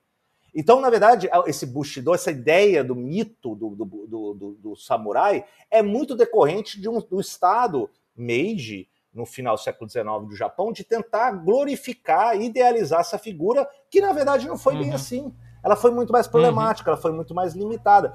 Agora, tem gente que não aceita isso. Eles não querem que Mas é, é que nem o lance dos vikings também, né? Que o pessoal acha, porra, nossa, os caras eram. passavam um ano inteiro invadindo os outros. E não era, né? A gente sabe que não era. A pessoa não, tipo, o viking não era uma etnia, era tipo uma profissão de verão, né? É. O, o, o, adolescente. Era uma excursão, né? Você vê pizza lá na. É, é não, meu, meu, emprego de verão. Tem quem vai trabalhar fazer animação na, no Club Med no verão, né? O outro ia lá invadir os povinhos, assim, no verão. Sim. Como que não quer nada, né? E, e cai, quando cai a ficha, assim, o pessoal realmente fica, fica é, incomodado. Assim, fica. Eu acho surreal. É porque, na verdade, a gente, nós historiadores, nós estudiosos, a gente, a gente tem uma, uma parte que não é tão legal, que a gente tem que despir esses mitos, né? A gente tem que chegar, olha, gente, é isso. Existe, ah, mas existe grandes peças de literatura ah, que falam a respeito. Tudo bem, é literatura, inclusive uh, contribuir aqui com uma uhum. publicação. Gente, Harry Potter também é literatura, pelo amor de Deus. Quer Sim. dizer que mago existe, pela, né? Por favor. Sim. Se for por grande peça de literatura, o Brasil é cheio de sargento morto, né? É, sim. Então, então aí tem um, tem um problema nisso. É, agora, é, é, agora, existem momentos na, na, na, história japonesa, por exemplo, que são coisas que eu, eu fico. Alguns. Quem estuda literatura sabe um pouco mais, talvez, né, que é conhecido, que tem grandes obras de literatura que praticamente dá início à literatura japonesa, que foram escritoras japonesas. Né? Então, por exemplo, a, a, a Murasaki ela escreve um livro que é talvez um dos maiores monumentos da literatura mundial, que chama o, o, o Kenji Monogatari, o, o conto do, do príncipe Genshi. Isso é do período Heian, uhum. do século IX, século X, e ela, ela, ela compõe esse monumento, é enorme a quantidade de, de da, da, história dela, do, da corte de Heian, do período Heian, do, do, do, das roupas, das comidas, do cheiro, uh, das nuances do cabelo, do, de todo o dia a dia de toda a corte japonesa. É uma coisa impressionante. Eu comparo de maneira até um pouco muito mais diminuída com a grandeza de um Balzac quando escreve a comédia humana sobre a sociedade parisiense do século XIX. Ela vai além. Ela consegue descrever em tantas obras todos os detalhes minúcios do cotidiano da corte japonesa. E ela, ela começa a escrever porque era, era mal visto e proibido as mulheres escreverem em kanji, que claro, eram os caracteres uh, chineses, que era muito prestigiado você estuda, escrever nos caracteres chineses, né? Até, até o século XIX, isso aí na Coreia, no Japão também era muito corrente.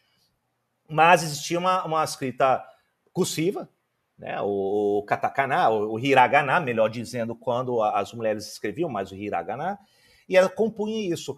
A grandeza dela, junto com outras, é praticamente inaugurar a literatura japonesa com essas grandes obras. Né? Ela, ela, ela tem conceitos que hoje eu acho tão magníficos que são conceitos que é difícil traduzir. Como, por exemplo, o conceito do mono no aware.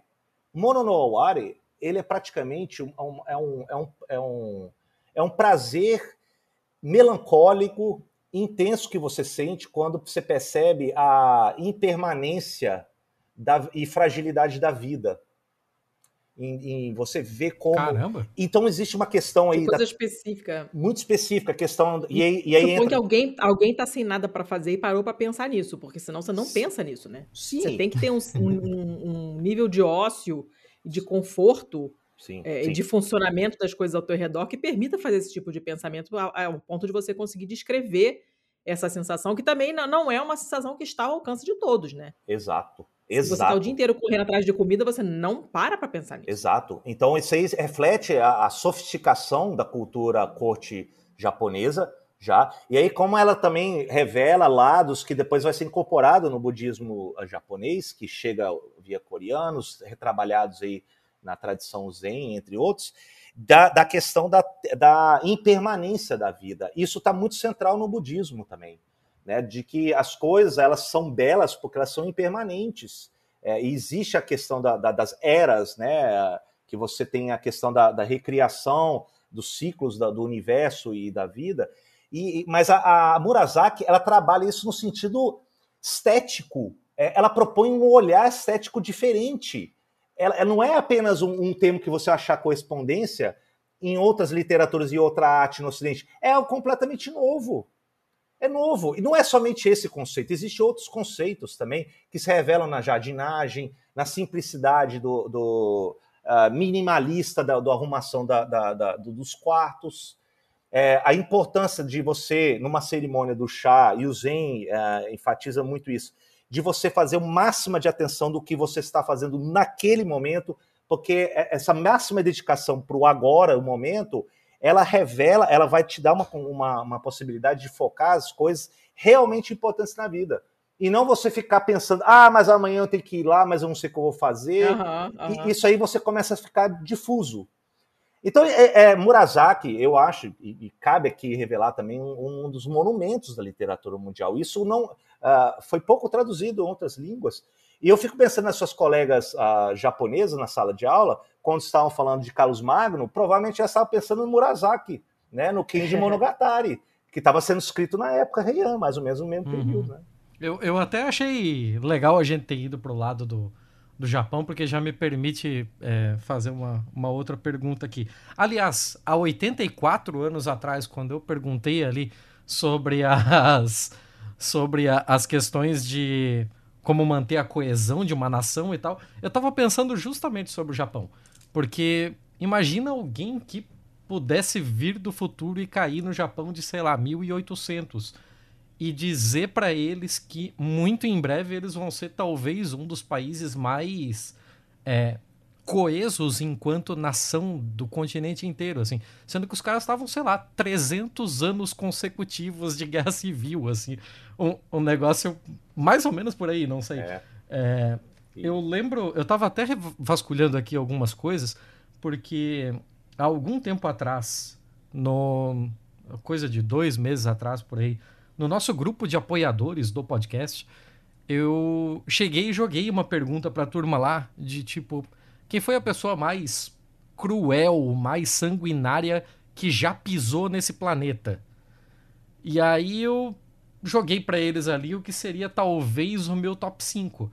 E é curioso como sem ter é, de forma alguma assim é, pensado nisso ou, ou feito, feito de propósito, como do meu top 5, praticamente 3,5, quase 4 são asiáticos. Uhum. Porque no meu top 5 tá o Gengis Khan, uhum. tá o Oda Nobunaga, uhum. o Toyotomi Hideyoshi uhum. E o meio termo ali que é o Ivan o Terrível, né? Porque tem o pezinho na Ásia.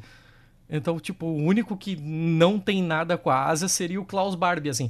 E agora, pensando sobre isso, eu fiquei, eu fiquei é, pensativo de, na sua opinião, é, será que a gente tem uma noção é, mais bélica e mais sanguinária sobre história da Ásia do que deveria? excelente questão, excelente questão, porque na verdade é, primeiro, você tem um processo que é de conflitos, de disputa de poder, que é universal.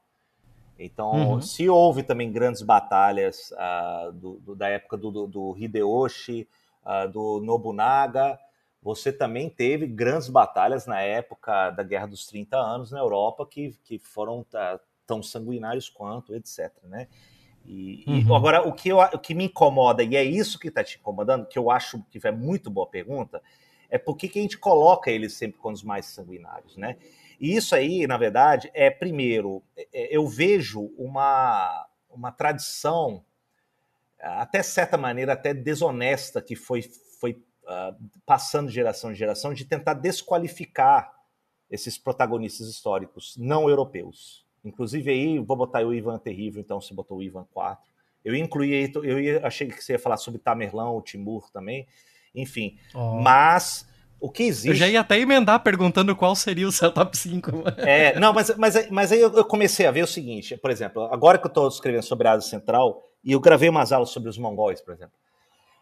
Como é que você tem a construção de, de uma expansão, e antes, antes de Temutin Khan, ou Gengis Khan, ascender uma grande liderança, vários povos, que ele, ele falava que eram todos os povos que viviam sob as tendas, né? Ou seja, desde a Manchúria até as planícies da Hungria né? É, você tem uma vasta estepe em que a possibilidade uh, do cavalo é, é enorme. É, eles, eles, eles nascem no, em cima de um cavalo e andam como o vento.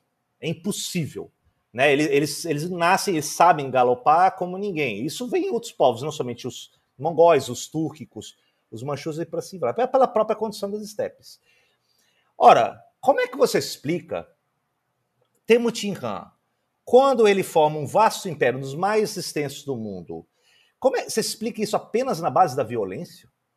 Né? Do tipo, olha, ele é sanguinário e, e sabemos que se é um projeto de construção em nome rápido, não se passa pela ponta da espada. Não se passa, porque é muito custoso. Né? É muito. A resistência vai ser enorme com relação a isso. Então, o que essa narrativa que nos trazem é do tipo: olha, foram narrativas que vinham desde a Idade Média, né? falando: olha, os mongóis, os hunos estão chegando, os as hordas bárbaras estão chegando, que causou a queda do Império Romano. Né? Então são bárbaros. E eles trazem grande uhum. destruição. É, os mongóis, mais uma versão das horda, hordas bárbaras. E eles vêm para causar destruição. Né? E aí, Churchill, que, Churchill, que gostava muito de discutir isso no final do século XIX e XX, falava: olha, é, Cuidado que novas hordas bárbaras podem vir das estepes asiáticas russas. Com relação, por exemplo, aos bolcheviques. Ele se referia, isso é um grande perigo. São as hordas asiáticas novamente. Então isso aí entra na mentalidade ocidental, de tentar desqualificar, diminuir, reduzindo a relatos de violência. De fato, a época dos mongóis, como também na época de Tamerlão, e como antes, com grandes líderes túrquicos que dominaram os estepes transasiáticas, eles tiveram episódios em que se existia uma cidade-estado que era muito próspera, tinha várias ali na região do, do Khorasan, uh, região do, da Corásmia, região ali da Ásia Central, perto do mar uh, Aral e em diante, que é muito fértil, existiam grandes cidades muito prósperas ali daquela região. Merv, eh, Herat, uh, Tashkent, Samarcanda, uh, Bukhara, várias cidades. Eram muito ricas, né, porque eles participavam das rotas comerciais. E uhum. muitas vezes essas cidades elas apresentavam resistência. Elas não queriam submeter a autoridade de Temutin Han ou de Tamerlão. Então, qual era a ideia uh, política aí do, do, dos mongóis? Fala assim: ou negociamos com eles, e eles provavelmente vão ceder, porque eles não, não pediam muito em troca. Eles pediam apenas a, a um pagamento de um tributo e preservar os costumes locais. Eles, eles, por exemplo, os mongóis, na época de Temutin, Uh, você não tinha uma religião uh, oficial deles. Eles, eles aceitavam qualquer que seja os costumes locais. Tanto é que depois os descendentes da Horda Dourada ali nas terras russas, do que vai ser o reino de Rus, eles deixaram o, o cristianismo ortodoxo lá uh, em prática. Eles não queriam interferir. Algumas regiões do Ilkhanato, que vai se converter ao Islã, também eles deixaram como estavam. Então eles não tinham interesse em converter. Agora, o que eles fizeram é que algumas cidades resistiram. E essas cidades, falam assim, a gente tem que punir de maneira exemplar. E aí eles eram, os mongóis, eles eram excelentes sitiadores, uhum. eles aprenderam a sitiar. Eles eram muito adaptáveis e inteligentes. Então eles sabiam aprender a usar a catapulta, a sitiar e isolar uma cidade através da fome, da sede. Uh, e depois pegavam e puniam de maneira exemplar, deixavam alguns vivos para relatar para os outros. Falaram, olha, não resistam ao sítio, às campanhas dos mongóis, porque eles são terríveis. Eles são como os diabos na terra. E isso começou a chegar no Ocidente. Né? Começou a chegar esses relatos, falou, olha, eles realmente não tem que resistir. Só que só chegou essa narrativa. Chegou a narrativa de Tamerlão também, quando ele, ele vai sitiar Damasco, ele faz uma grande pilha enorme de crânios humanos. E aí chega no, no, na Europa e não fala assim: olha, então eles são o diabo, eles são o anticristo, né, etc. Só que isso é um cálculo, porque você não está enxergando o que, que, explica a grande expansão mongol, as, as grandes campanhas de Tamerlão, por exemplo, que é muito mais um jogo político de adaptação e aprendizado e de negociação com as lideranças locais e a permitir os costumes locais do que uma imposição marcial. Né? Você, você não consegue explicar um império tão vasto em tão pouco tempo. É muito difícil você. É, é... E aí, outra coisa, os mongóis, existem excelentes livros dos últimos anos trazendo isso à tona. Essa Pax Mongólica, que, que eles estabeleceram no corredor transasiático, desde o reino coreano até a Hungria, permitiu a revitalização dos, do comércio transasiático. E é nisso que um veneziano supostamente foi para chegar na capital chinesa, que vai ser Marco Polo. Ele chegou por quê? Porque houve a Pax Mongólica, houve uma paz, porque senão ele não conseguiria chegar muito longe. Haveria bandidos, haveriam grandes guerras, ele não ia conseguir muito longe. E aí teríamos macarrão. Isso, entre outros, né? Macarrão italiano não ia rolar. E também existem enviados dos chineses que chegam, uh, tentam chegar em Jerusalém, né? Porque Kublai Khan queria também dialogar com os grandes líderes da cristandade para chamar para incorporar também parte do seu império mundial, que a ideia era o império mundial dos mongóis e para assim vai. Então eles tinham uma abertura ah, muito da pluralidade, eles não tinham tanto uma imposição diante disso. E mais, eles contribuíram para revitalizar as trocas comerciais, culturais, humanas e também até de doenças no século 13 e 14, transasiático. Chegou a um ponto que existiam cerâmicas coreanas que eram muito apreciadas, a, a celadon, né, a característica v, v, cor esverdeada, acinzentada das cerâmicas coreanas, que começou a chegar uhum. e caiu no gosto, por exemplo, dos árabes né, no século 13 e 14. Dizem que o, o, o, o oh meu Deus, o, o Saladino, ele era um grande admirador das cerâmicas coreanas. Né. Então você olha, olha como é que houve uma abertura magnífica de trocas por causa dos mongóis. Né? Eles conseguiram, o sistema postal, por exemplo, mongol era excelente. Eles tinham um sistema de cavalos de comunicação de estradas que, é, tinham ordem e de abrigos de, de descanso desses cavaleiros uh, que eram muito rápido. Então você conseguiu ter uma comunicação magnífica, trocas culturais magníficas. Eles reativaram, só para de última, último dado aqui para falar dos mongóis, que eu acho muito interessante, os mongóis entraram na, até mesmo no passado russo, né? Então eles, eles, eles permitiam os, os, os, os, os duques, os grão-príncipes cristãos russos de manterem as suas autonomias nas suas propriedades ali na, no reino de Rus. Né? E eles supervisionavam, né? assim como eles fizeram em várias outras regiões, no, no Ilcanato, nas terras persas, e por assim vai. E introduziram um sistema de crédito, de dinheiro, oh. né? E tanto é que as, as, palavras russas hoje que se utiliza, que é questão de lucro, se eu não me engano, uh, dinheiro, crédito, essas coisas, tem origem na língua mongol. Mas né? que coisa interessante! Então você vê como é que os mongóis, quando eles são retratados como sanguinários, você está vendo só um lado da questão que é muito negativo, é muito limitado. É um espantalho, que... né? Um espantalho é técnica milenar. Sim, e você percebe que, claro, eles têm uma história magnífica, é uma história que, que que é, é muito de adaptação e aprendizado, né? Eles, é, eles, eles, eles, existe campanhas dos mongóis que foram desastrosas, eles não tinham tanta experiência, por exemplo, com navios, por exemplo. Uhum. E aí uhum. eles fizeram uma, o, aquelas duas grandes fracassos uh, das campanhas navais de, Japão, de Kublai Khan em cima do Japão. Teve uhum. expedições navais que lutaram contra os vietnamitas, deu terrivelmente errado. Teve também contra os birmaneses nas florestas birmanesas, deu terrivelmente errado. Uh, contra os indonésios em Java, existe uma expedição que chega lá e os embaixadores, os representantes mongóis são uh, muito maltratados e aí uh, não conseguem ter uma grande projeção também na, na Indonésia. Mas a, a, questão territorial, questão terrestre, é uma coisa magnífica que eles fizeram, é uma, uma coisa extraordinária. Então eu enxergo essa, essa questão do sanguinário, eu enxergo como grandes figuras uh, do protagonismo histórico. Os mongóis, grandes líderes como o Nobunaga, que se não fosse o Nobunaga nem o Hideyoshi, eh, que foi gradativamente estabelecendo uma hegemonia mais centralizada no Japão, não uhum. haveria, nunca iria existir um shogunato unificado dos Tokugawas. Jamais iria existir. Sim. Né? Sim.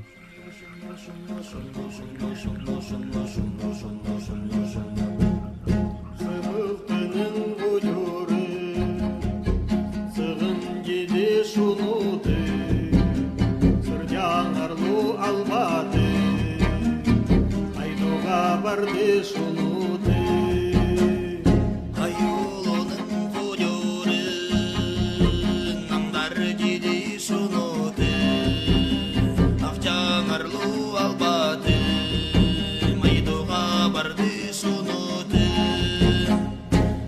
shundu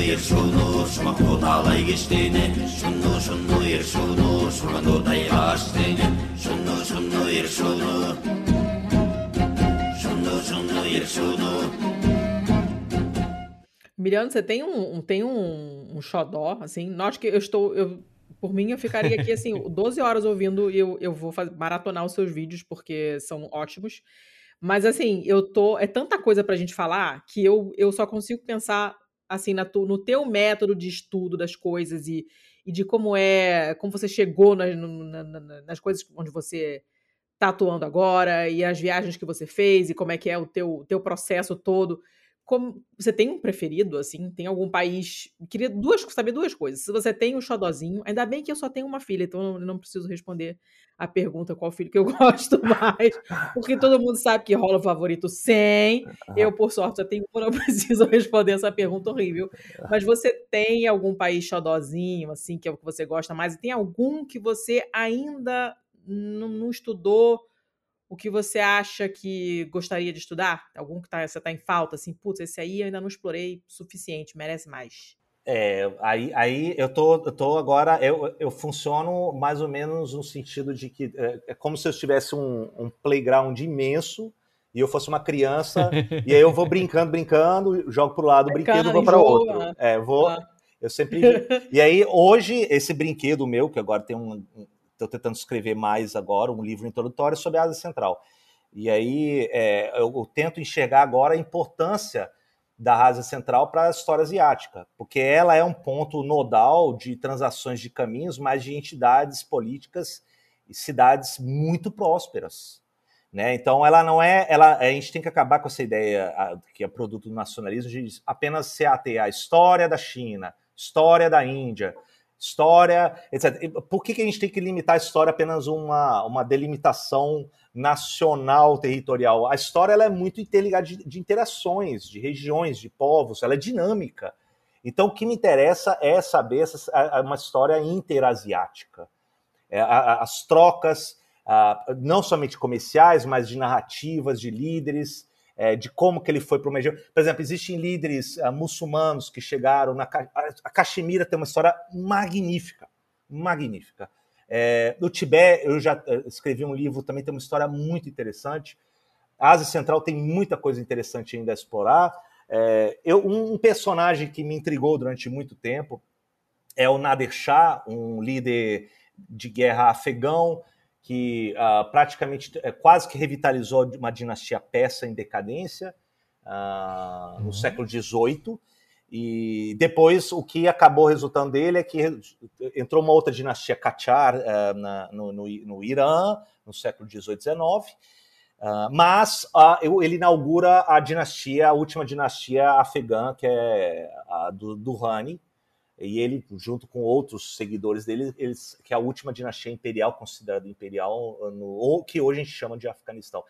O, o, o brilho dele em campanha, de, desse Nadir Shah, é impressionante. É impressionante. É, é, e eu já li muitos relatos que ele era, ele era muito carismático, ele era muito adaptável, ele conseguia ter uma, uma questão de lealdade é, em cima de adaptar o uso de armas de fogo, de artilharia, ou quando usar os cavalos, etc., que, é, que comparam-se, e eu acho que não tem nada de demais em comparar com eles, num protagonismo como Napoleão Bonaparte.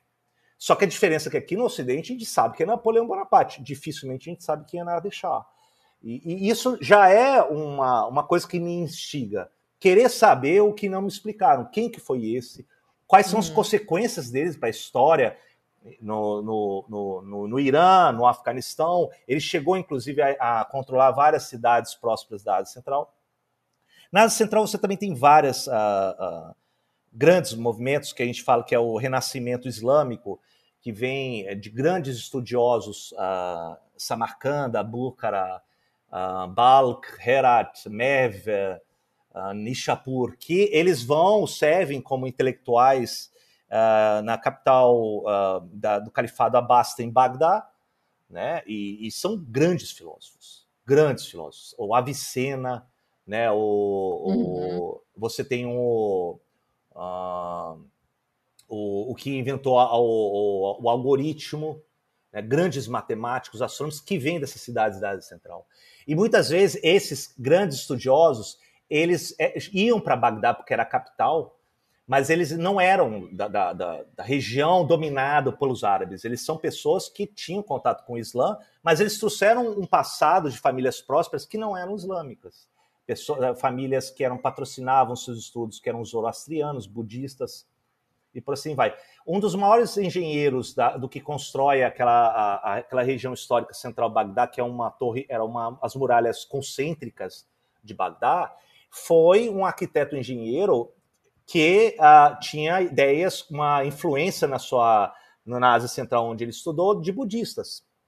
E ele trouxe essa concepção para o planejamento urbano da, da capital esplendorosa dos abássidas. E muitas vezes a gente tem, a gente tem que tomar cuidado que fala assim, ah, então foi o renascimento dos árabes. Não, foi um renascimento islâmico. Ele incorporou vários povos que não eram árabes, inclusive muitos persas, muita região que nem das terras persas eram, que era da região da Ásia Central, que trouxeram concepções da astronomia, concepções da medicina, da, botânica, que nem eram, não pertenciam a famílias privilegiadas de letrados islâmicos eram de famílias como a, família Barmak, que era budista muito próspera nas cidades da Ásia Central, que financiaram esses letrados. E depois eles levam isso adiante.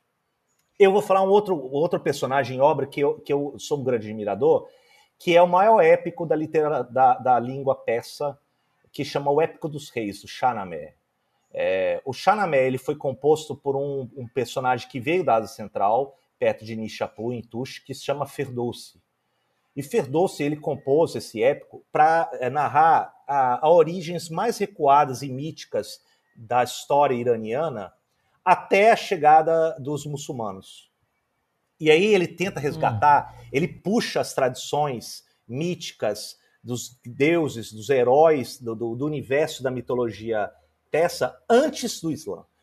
Ele, ele, ele remete às disputas dos, uh, do que eles consideram Irã, contra o não Irã, que é o Anirã, é, em muitos desses que eram chamados de, ah, na, região de Turan, eh, túrquicos, uh, e ele constrói esse épico dos reis que grande parte tenta resgatar a história, a cultura, a literatura persa pré-islâmica. Esse livro ele é ensinado nas escolas pra, de crianças, de meninos no Irã até os dias de hoje. É uma coisa impressionante como é que é rico esse épico. Cacete. O, o.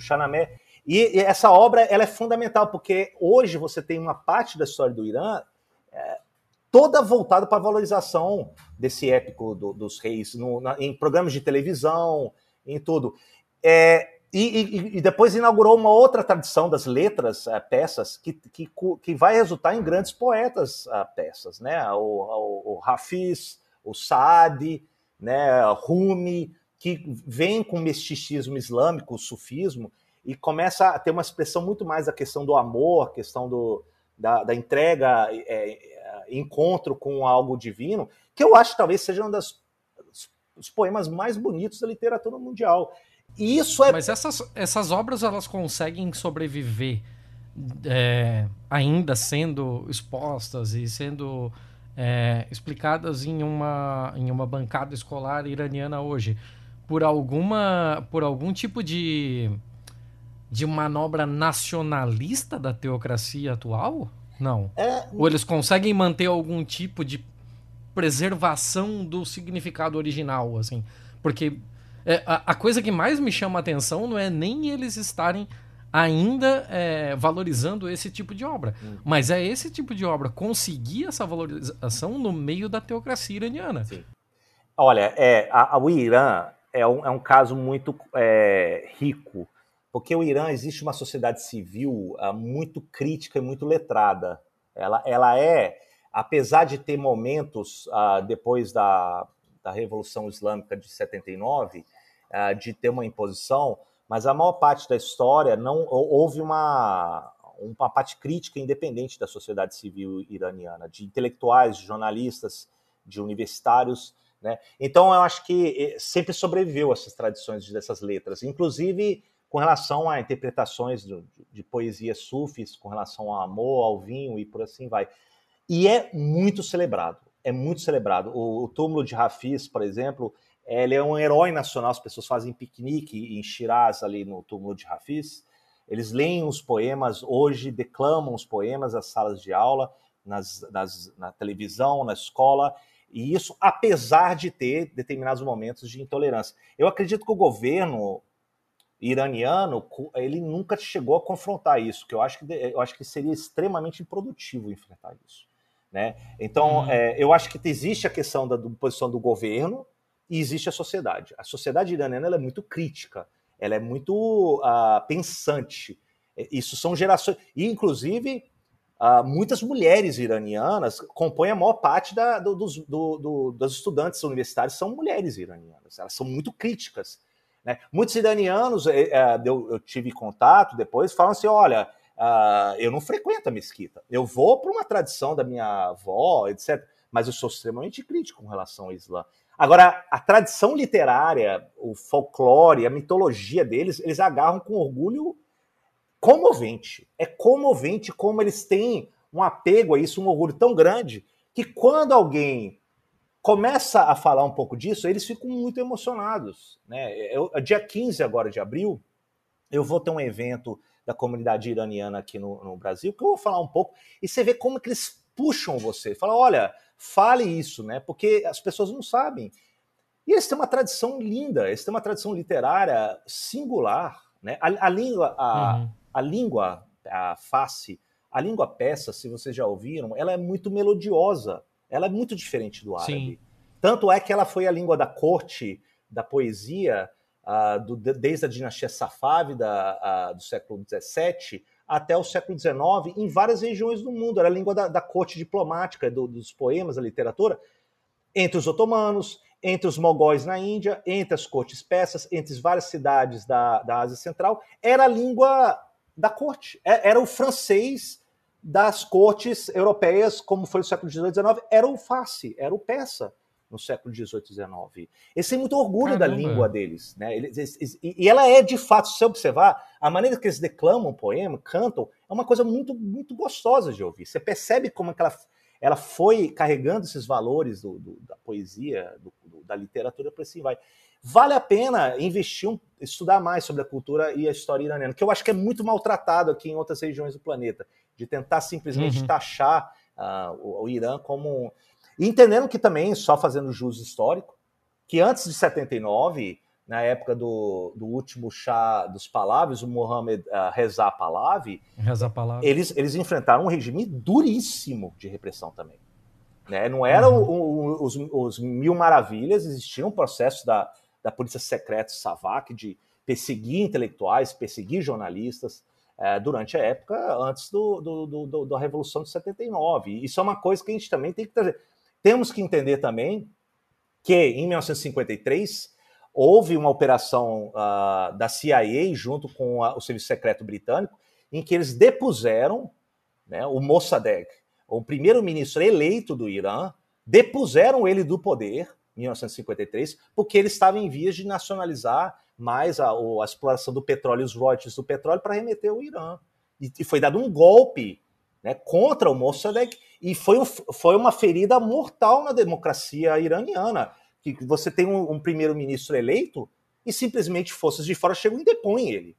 Isso entra no imaginário iraniano. Ele fala assim: olha, então pode vir aqui e depor o primeiro-ministro eleito por questões de outras, etc. Então é uma coisa que, que a gente também tem que entender a mentalidade deles, como que isso feriu, é, humilhou né, a, a, a democracia que estava tentando ganhar raízes, etc. Hoje, claro que são outros contextos, mas eu estou tentando ser um pouco mais justo em termos históricos, né? Porque senão a gente sempre entra nessa história de ah, que o, o Islã, uh, existem os ayatollahs, etc. Mas tem, tem uma tradição enorme atrás disso. Existem muitas contradições, existe muita humilhação e ressentimento diante dos russos, diante dos britânicos, diante dos americanos na história iraniana. Uhum. Bom, eu, eu, eu ah. você, percebe que eu falo até. a, gente, a gente adora, não seja não. isso, a gente, a gente gosta muito disso. Eu tô, eu tô tentando absorver e tô tentando é, não, não entrar no buraco de coelho, porque se eu for pesquisar essas coisas todas que você está falando aí de, de, de, de, poema disso e de poesia daquilo e de história de não sei eu vou atrás, entendeu? Então eu tenho, eu tenho que me segurar a minha onda aqui. O Thiago é que vai catar essas músicas para mim, porque senão não. Não, se vocês mais. tivessem noção da quantidade de abas abertas nesse computador, tá uma coisa sensacional. Eu tenho um monte de coisa para dar uma olhada depois. É. Mas, gente, assim. É, a gente nem acabou esse episódio ainda, mas já vai ter que ficar o convite para que você venha de novo, Emiliano. Assim, quem sabe da próxima vez a gente é, focaliza um pouco mais em uma em, em, um país ou em uma região, ou em um povo, qualquer coisa nesse sentido, porque assim são literalmente milênios de história e é praticamente, sei lá, um terço da, da região habitável do planeta pra gente falar aqui em, em duas horas não, não tinha nem como. Uh... É, claro, fico aqui sempre à disposição de vocês, é sempre uma honra estar aqui com vocês. Perfeito. Letícia, você tem uma última pergunta antes da eu, gente partir para. Olha, não, não tenho. É, tem, teria muitas, mas não, não, não vai estar tendo, porque senão o episódio não sai amanhã, porque para isso eu preciso dormir, senão não consigo editar. E já passa de meia-noite, okay. você sabe que eu sou hashtag velha, durmo cedo. É, okay, então, okay. as outras perguntas estão aqui anotadas e serão feitas na próxima vez que o Emiliano vier. Aí a gente ah, vai escolher eu, eu um vou... país e vai mandar ver. Eu vou te ajudar. Nos últimos episódios eu tenho te ajudado um monte. Eu vou te ajudar a não estender esse episódio, então. Muito obrigado. o fuso horário não está me ajudando, entendeu? Eu não estou do outro lado do mundo, mas está tá incomodando o suficiente. Bem, então antes para a gente poder fechar esse episódio, vamos antes para nossa parte de dicas culturais, para a balada do pistoleiro. Bora. Em que aqui é o lugar em que está liberado tudo. A gente chama de dicas culturais, mas não precisa ser necessariamente cultural nem necessariamente ter a ver com o próprio tema do episódio. Pode ser música, pode ser receita, pode ser lugar. Tinha aquela carta do imagem e ação, né? Que era pessoa, lugar ou um animal. Uhum. Né? Lembrei disso agora. Letícia, você quer começar? Quero. Eu vou começar com uma dica que eu não me lembro se fui eu que já dei ou se foi alguém que já deu, eu não tô lembrando agora. Mas é um livro chamado O Deserto dos Tártaros, já que a gente estava falando desse de, de espantalho, de você pintar é, o, certos povos, certos povos, né, os outros, os que não são você, como bárbaros, como uma ameaça, como perigosíssimos, sanguinários, não sei o quê. E é O Deserto dos Tártaros, do Dino, uhum. Dino Buzzati, que é um escritor italiano, é um clássico da literatura italiana. Eu li, talvez por indicação do meu professor lá, não lembro mais, Uh, e é um livro que você, você ele, ele te joga nesse. Eu não, não vou dar spoiler nenhum, mas ele te joga numa angústia, uh, num, num, num, medo, e, e, ao mesmo tempo é tudo muito desconhecido. Então você fica naquele nervoso: que diabo é isso? E, e, e, você fica nervoso. E é um livro que me deixa nervosa, é um livro que é bem escrito, então eu uh, recomendo demais, demais, demais. O Deserto dos Tártaros, do Dino Buzzati. Vocês já sabem que tudo que a gente coloca aqui de dica tem link lá na, na nossa pautinha linda. É só essa a sua dica só de hoje? Uma. Estou guardando as próximas dicas. Eu tô, eu tô com poucas dicas, então estou guardando para os próximos episódios. Ok. Esse livro ele explica aquele negócio que eu já te perguntei de por que, que tártaro é um povo, um molho e uma doença bucal? Claro que não, não. explica, Thiago. Alguém Óbvio precisa escrever esse livro, cara. tá. É... Ah, meu Deus, por que, que eu faço isso comigo mesmo? É...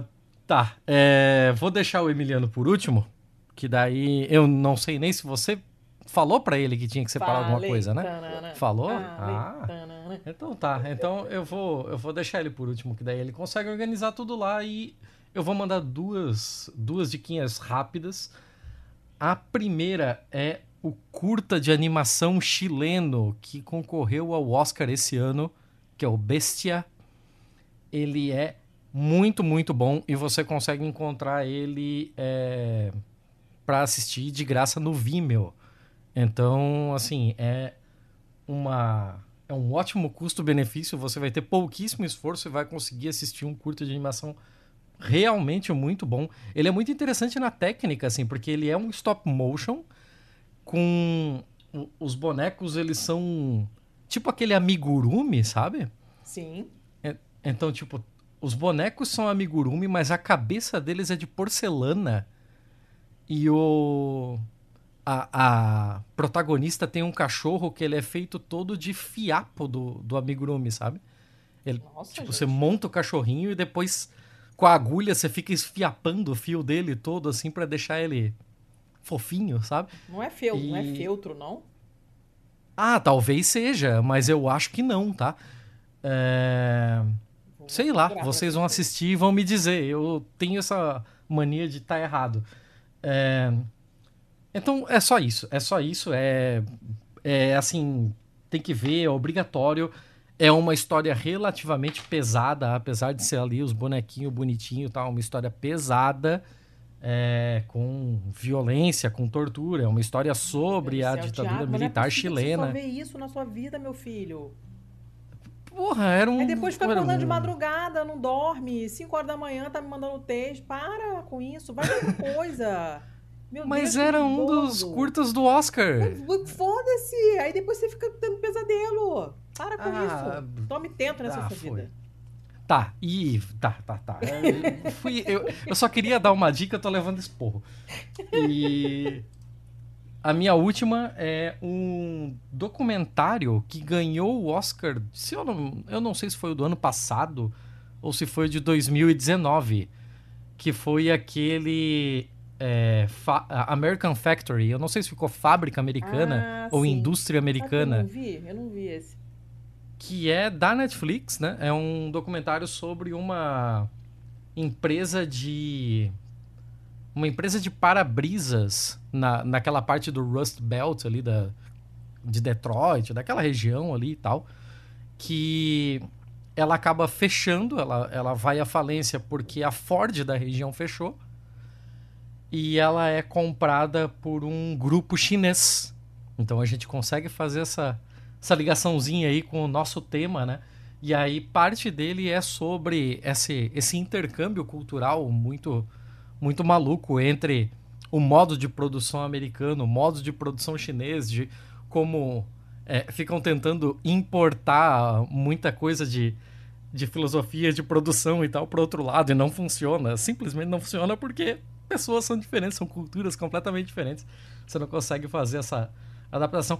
Ele tem alguns problemas, mas assim, assistam e tirem suas próprias conclusões. Tá bom. E da minha parte é isso. Emiliano, o que você manda para nós? Então, é, eu como eu, eu, eu sou uma pessoa que não assisto tanto seriado, filme ultimamente. Eu tô eu fico mais centrado no, nos livros eu, eu indicaria um livro último que me marcou, é, se chama Himalaya Human History. É, Opa. E aí, eu não sei se eu boto o, o link aqui para vocês. Ou... Ah, pode deixar que eu acho ele depois aqui. É, eu vou, porque esse livro ele é muito interessante, é, é escrito de um cara chamado Ed Douglas. Ele é alpinista, enfim, mas assim, é um tiro montanhista, melhor dizendo. E ele, o que é interessante é que ele analisa o Himalaia como uma região histórica de interações de povos. E aí ele pega tibetanos, eles pega muitos povos ah, nepaleses, regiões do norte da Índia, região ah, butanesa, é, uhum. e, e, por assim vai. E é interessante porque ele, ele, resgata, por exemplo, muito da história nepalesa, que foi em cima de, do vale ah, que poderia ligar com o planalto tibetano e o norte da Índia, Uh, os Nueres, que foram artesãos excelentes artesãos. Né? Se você pega Bak é, Bhaktapur, uh, Kathmandu, as, aquelas praças históricas uh, dessas cidades, elas são, têm uma arquitetura lindíssima que são dos artesãos Nueres. É, infelizmente teve um terremoto uma época aí, que alguns anos que derrubou algumas estruturas, mas elas são lindíssimas. A ponto de Kublai Khan mesmo ter uh, pegado vários desses artesãos para construir uma pagoda uh, budista na capital imperial em Pequim, dado da época. E, e ele hum. diz, então esse livro Himalaya A Human History é muito muito legal. Eu gostei muito.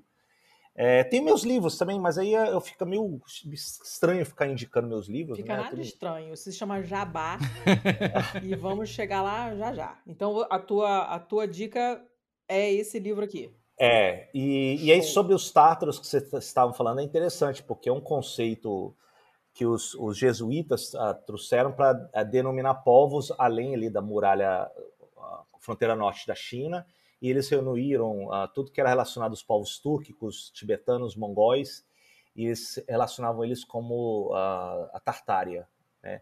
E, e, juntavam tudo no mesmo saco, mesma con condição. E aí você explica porque existe, por exemplo, tártaros hoje na Crimeia, que foi resultado da expansão enorme, que foi leste-oeste desses povos no corredor transasiático. E aí, sobre até me lembrei quando uma vez eu estava na Polônia, eu pedi um bife tártaro, né? É, que é um, uma carne crua com um ovo cru em cima, né? É, eles comiam os alimentos crus, esses povos tártaros, né? Porque é a questão uhum. da mobilidade deles, era como eles é, tinham que adaptar a questão. É, e aí eu, é, é, ficou um pouco manchado na nossa ideia, porque foi muito identificado o tártaro com o conceito do, do período do, é, do local do sofrimento e da danação do, na mitologia grega, que era o Tártaros, né? Uhum, então, a, gente, uhum. a, gente, sempre fala o Tártaro como uma coisa assim, sempre pejorativa, e a gente cai novamente naquele conceito de sempre é, tentar é, é, degenerar povos que não são compreendidos e botam um termo Tártaro, etc. Né? Então, isso me fez refletir disso. E aí, só pegando um gancho que a Letícia falou sobre a Itália, eu fui muito inspirado por quando estava estudando sobre o Tibete. Escrevi um livro, inclusive, História do Tibete, que eu incorporei no meu livro maior que chama História da Ásia, que foi um tibetólogo dos mais famosos na Europa, que é polêmico, que se chama Giuseppe Tucci. Ele deu aula na Universidade de Nápoles, era um dos maiores tibetólogos da Europa. E por que é polêmico? Porque é, ele foi muito usado e tinha apoio do Partido Fascista Italiano na época de Mussolini. Mas é, ele, os estudos da, da, da tibetologia do, do Tucci é impressionante. Ele é um dos maiores tibetólogos aí do século XX e trouxe muito das ideias da tibetologia para a Europa. Tibetologia, tô maravilhada. Eu amo, eu amo essas coisas, maravilhada. Tá, então, show, já conhecemos mais um autor aí, mais um negócio diferentão pra gente, mais um buraco de coelho pra gente se enfiar. É, estou falando com você, Vevila, estou falando com você, Igor, que são os, os viciados em estudo do, do, nosso grupo de apoiadores, o pessoal que acorda um dia, ah, eu vou estudar tudo sobre pepinos. Aí no, no mês, de... agora eu vou estudar tudo sobre o ré bemol, sei lá, entendeu? É, é isso aí. E, e aí cai no buraco de coelho. Mas é, é ótimo, é maravilhoso, não tenho nada contra, inclusive tenho amigos que são. Uh, então vamos pro jabá, né, seu Thiago? Vamos, vamos pro jabá. Eu confesso que o Emiliano me deixou um pouco mais confuso ainda agora, porque eu tinha esquecido do Tártaro da mitologia grega. Ó, mais um agora... lista aí, ó. É, mais um pra minha lista. Eu tô, cara, será que o molho tártaro tem a ver com a doença bucal? Será que o fato de comerem comidas cruas do, do, da, do bife tártaro tem a ver com a doença bucal? Tem a ver Ah, tá difícil. Tá difícil. é... O que que eu tinha que falar mesmo, Letícia? Jabás. Você não tem que falar isso, nada. Vamos pros jabás. Vamos pros jabás. jabás.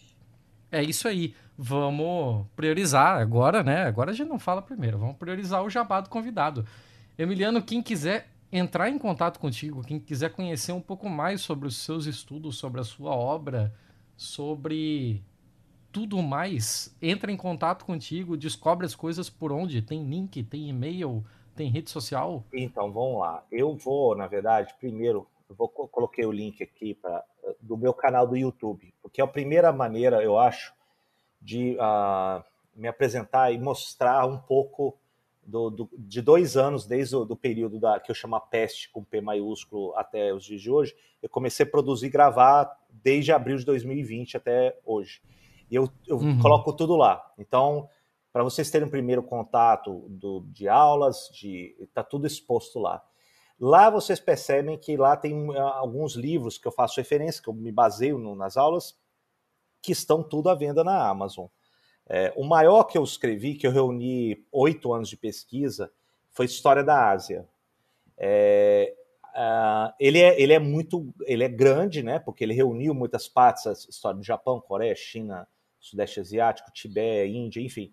E aí eu juntei num só e tá lá na Amazon. Uh, preço Kindle, que eu não tenho, eu não sou dono da Amazon, né, infelizmente, uh, e não tenho controle do, do, preço que eles colocam. O Kindle tá bastante acessível e impresso ainda tem que pedir uh, impresso dos Estados Unidos, mas talvez já venha uma demanda maior e comece a ser vendido da maneira mais acessível aqui no Brasil.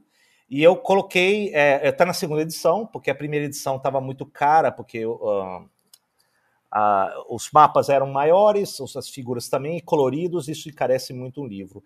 E agora eu, uhum. eu, eu diminuí e, e, botei tudo preto e branco para tentar baratear, tornar isso mais acessível ao público no formato impresso. O formato Kindle está bastante acessível. É, isso já reúne vários livros que eu tinha já escrito antes. Agora, depois disso, escrevi A Tinta e o Turbante, uma história do Irã, que também está à venda na Amazon. Isso veio depois de, eu concluir a história do, da Ásia. E agora estou elaborando ao longo desse ano um livro de introdução à história da Ásia Central. Então, esses são os meus projetos. Nas redes sociais, eu estou presente no hashtag, no Instagram, Emiliano Unzer, tudo junto. Tá aqui no, no chat, botei também. Uh, que vocês uhum. podem também acessar. E vou deixar meu e-mail, caso as pessoas uh, queiram entrar em contato comigo, que está aí também que eu coloquei para vocês. É assim, é isso. Eu, eu recebo muitas mensagens de pessoas, indicação de livro, uh, esclarecimento de dúvidas, e sempre, na medida do possível, eu tento esclarecer. Né? Então, é, se eu não responder na hora, gente, não é que eu estou ignorando, é que às vezes eu tenho um. Está terminando o semestre na universidade e eu entro no período de recesso e eu tento uh, responder na medida do possível. Nem sempre eu consigo responder tudo, tá? Porque também. Não tem como, né? Pelo amor de é Deus. É impossível, né? Não tem como. Mas enfim, eu deixei todos os meus contatos possíveis aí para vocês. Sempre tá bem-vindos, tá, tá? Tá tudo aqui na pauta. Quem quiser, corra atrás, porque vale a pena. Eu acabei de assinar o canal e eu tinha visto nos vídeos aleatoriamente, assim, puxado alguns para ver. Agora eu assinei mesmo, apesar de que eu consumo pouquíssimo vídeo, mas agora que eu estou desempregada de novo, eu vou é, gastar meu tempo fazendo coisas instrutivas. E aí eu vou assistir várias dessas coisas, porque eu gostei. É, Letícia, Thiago, aproveita que você está gastando sua saliva aí e ah. passa os nossos jabás. Pois é, os nossos jabás, né? Nós estamos nas redes sociais, tanto no Instagram quanto no Twitter, como arroba pistolandopod. Nosso e-mail lindo maravilhosos para o nosso que dá no, vem do nosso site lindo maravilhosos. Um beijo para o Chino que fez tudo há 84 anos e ainda está tudo lindo.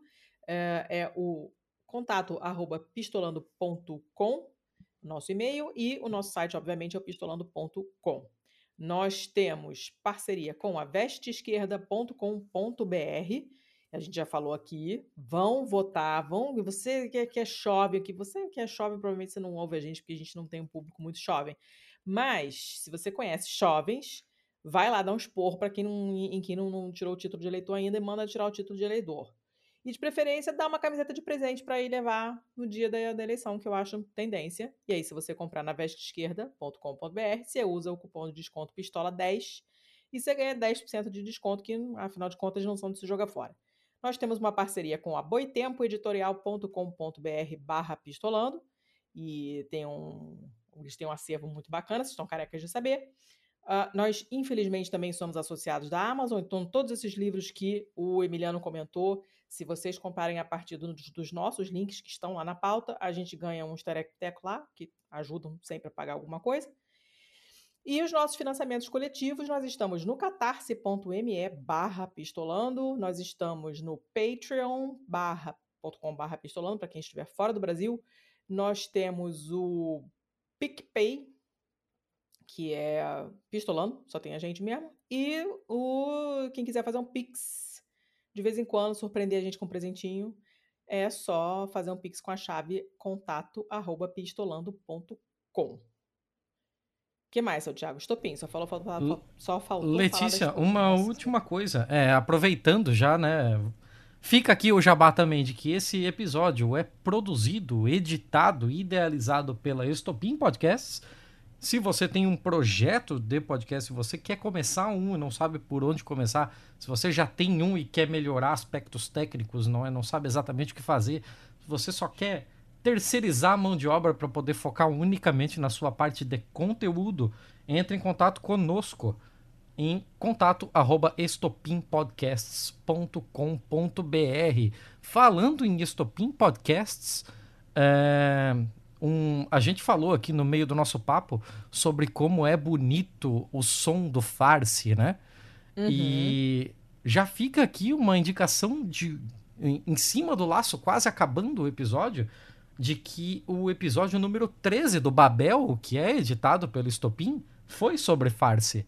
E lá você ah, tem é a história da língua, você tem é, um, um, trecho de áudio de como ele soa, justamente para você é, poder entender do que, que a gente estava falando aqui.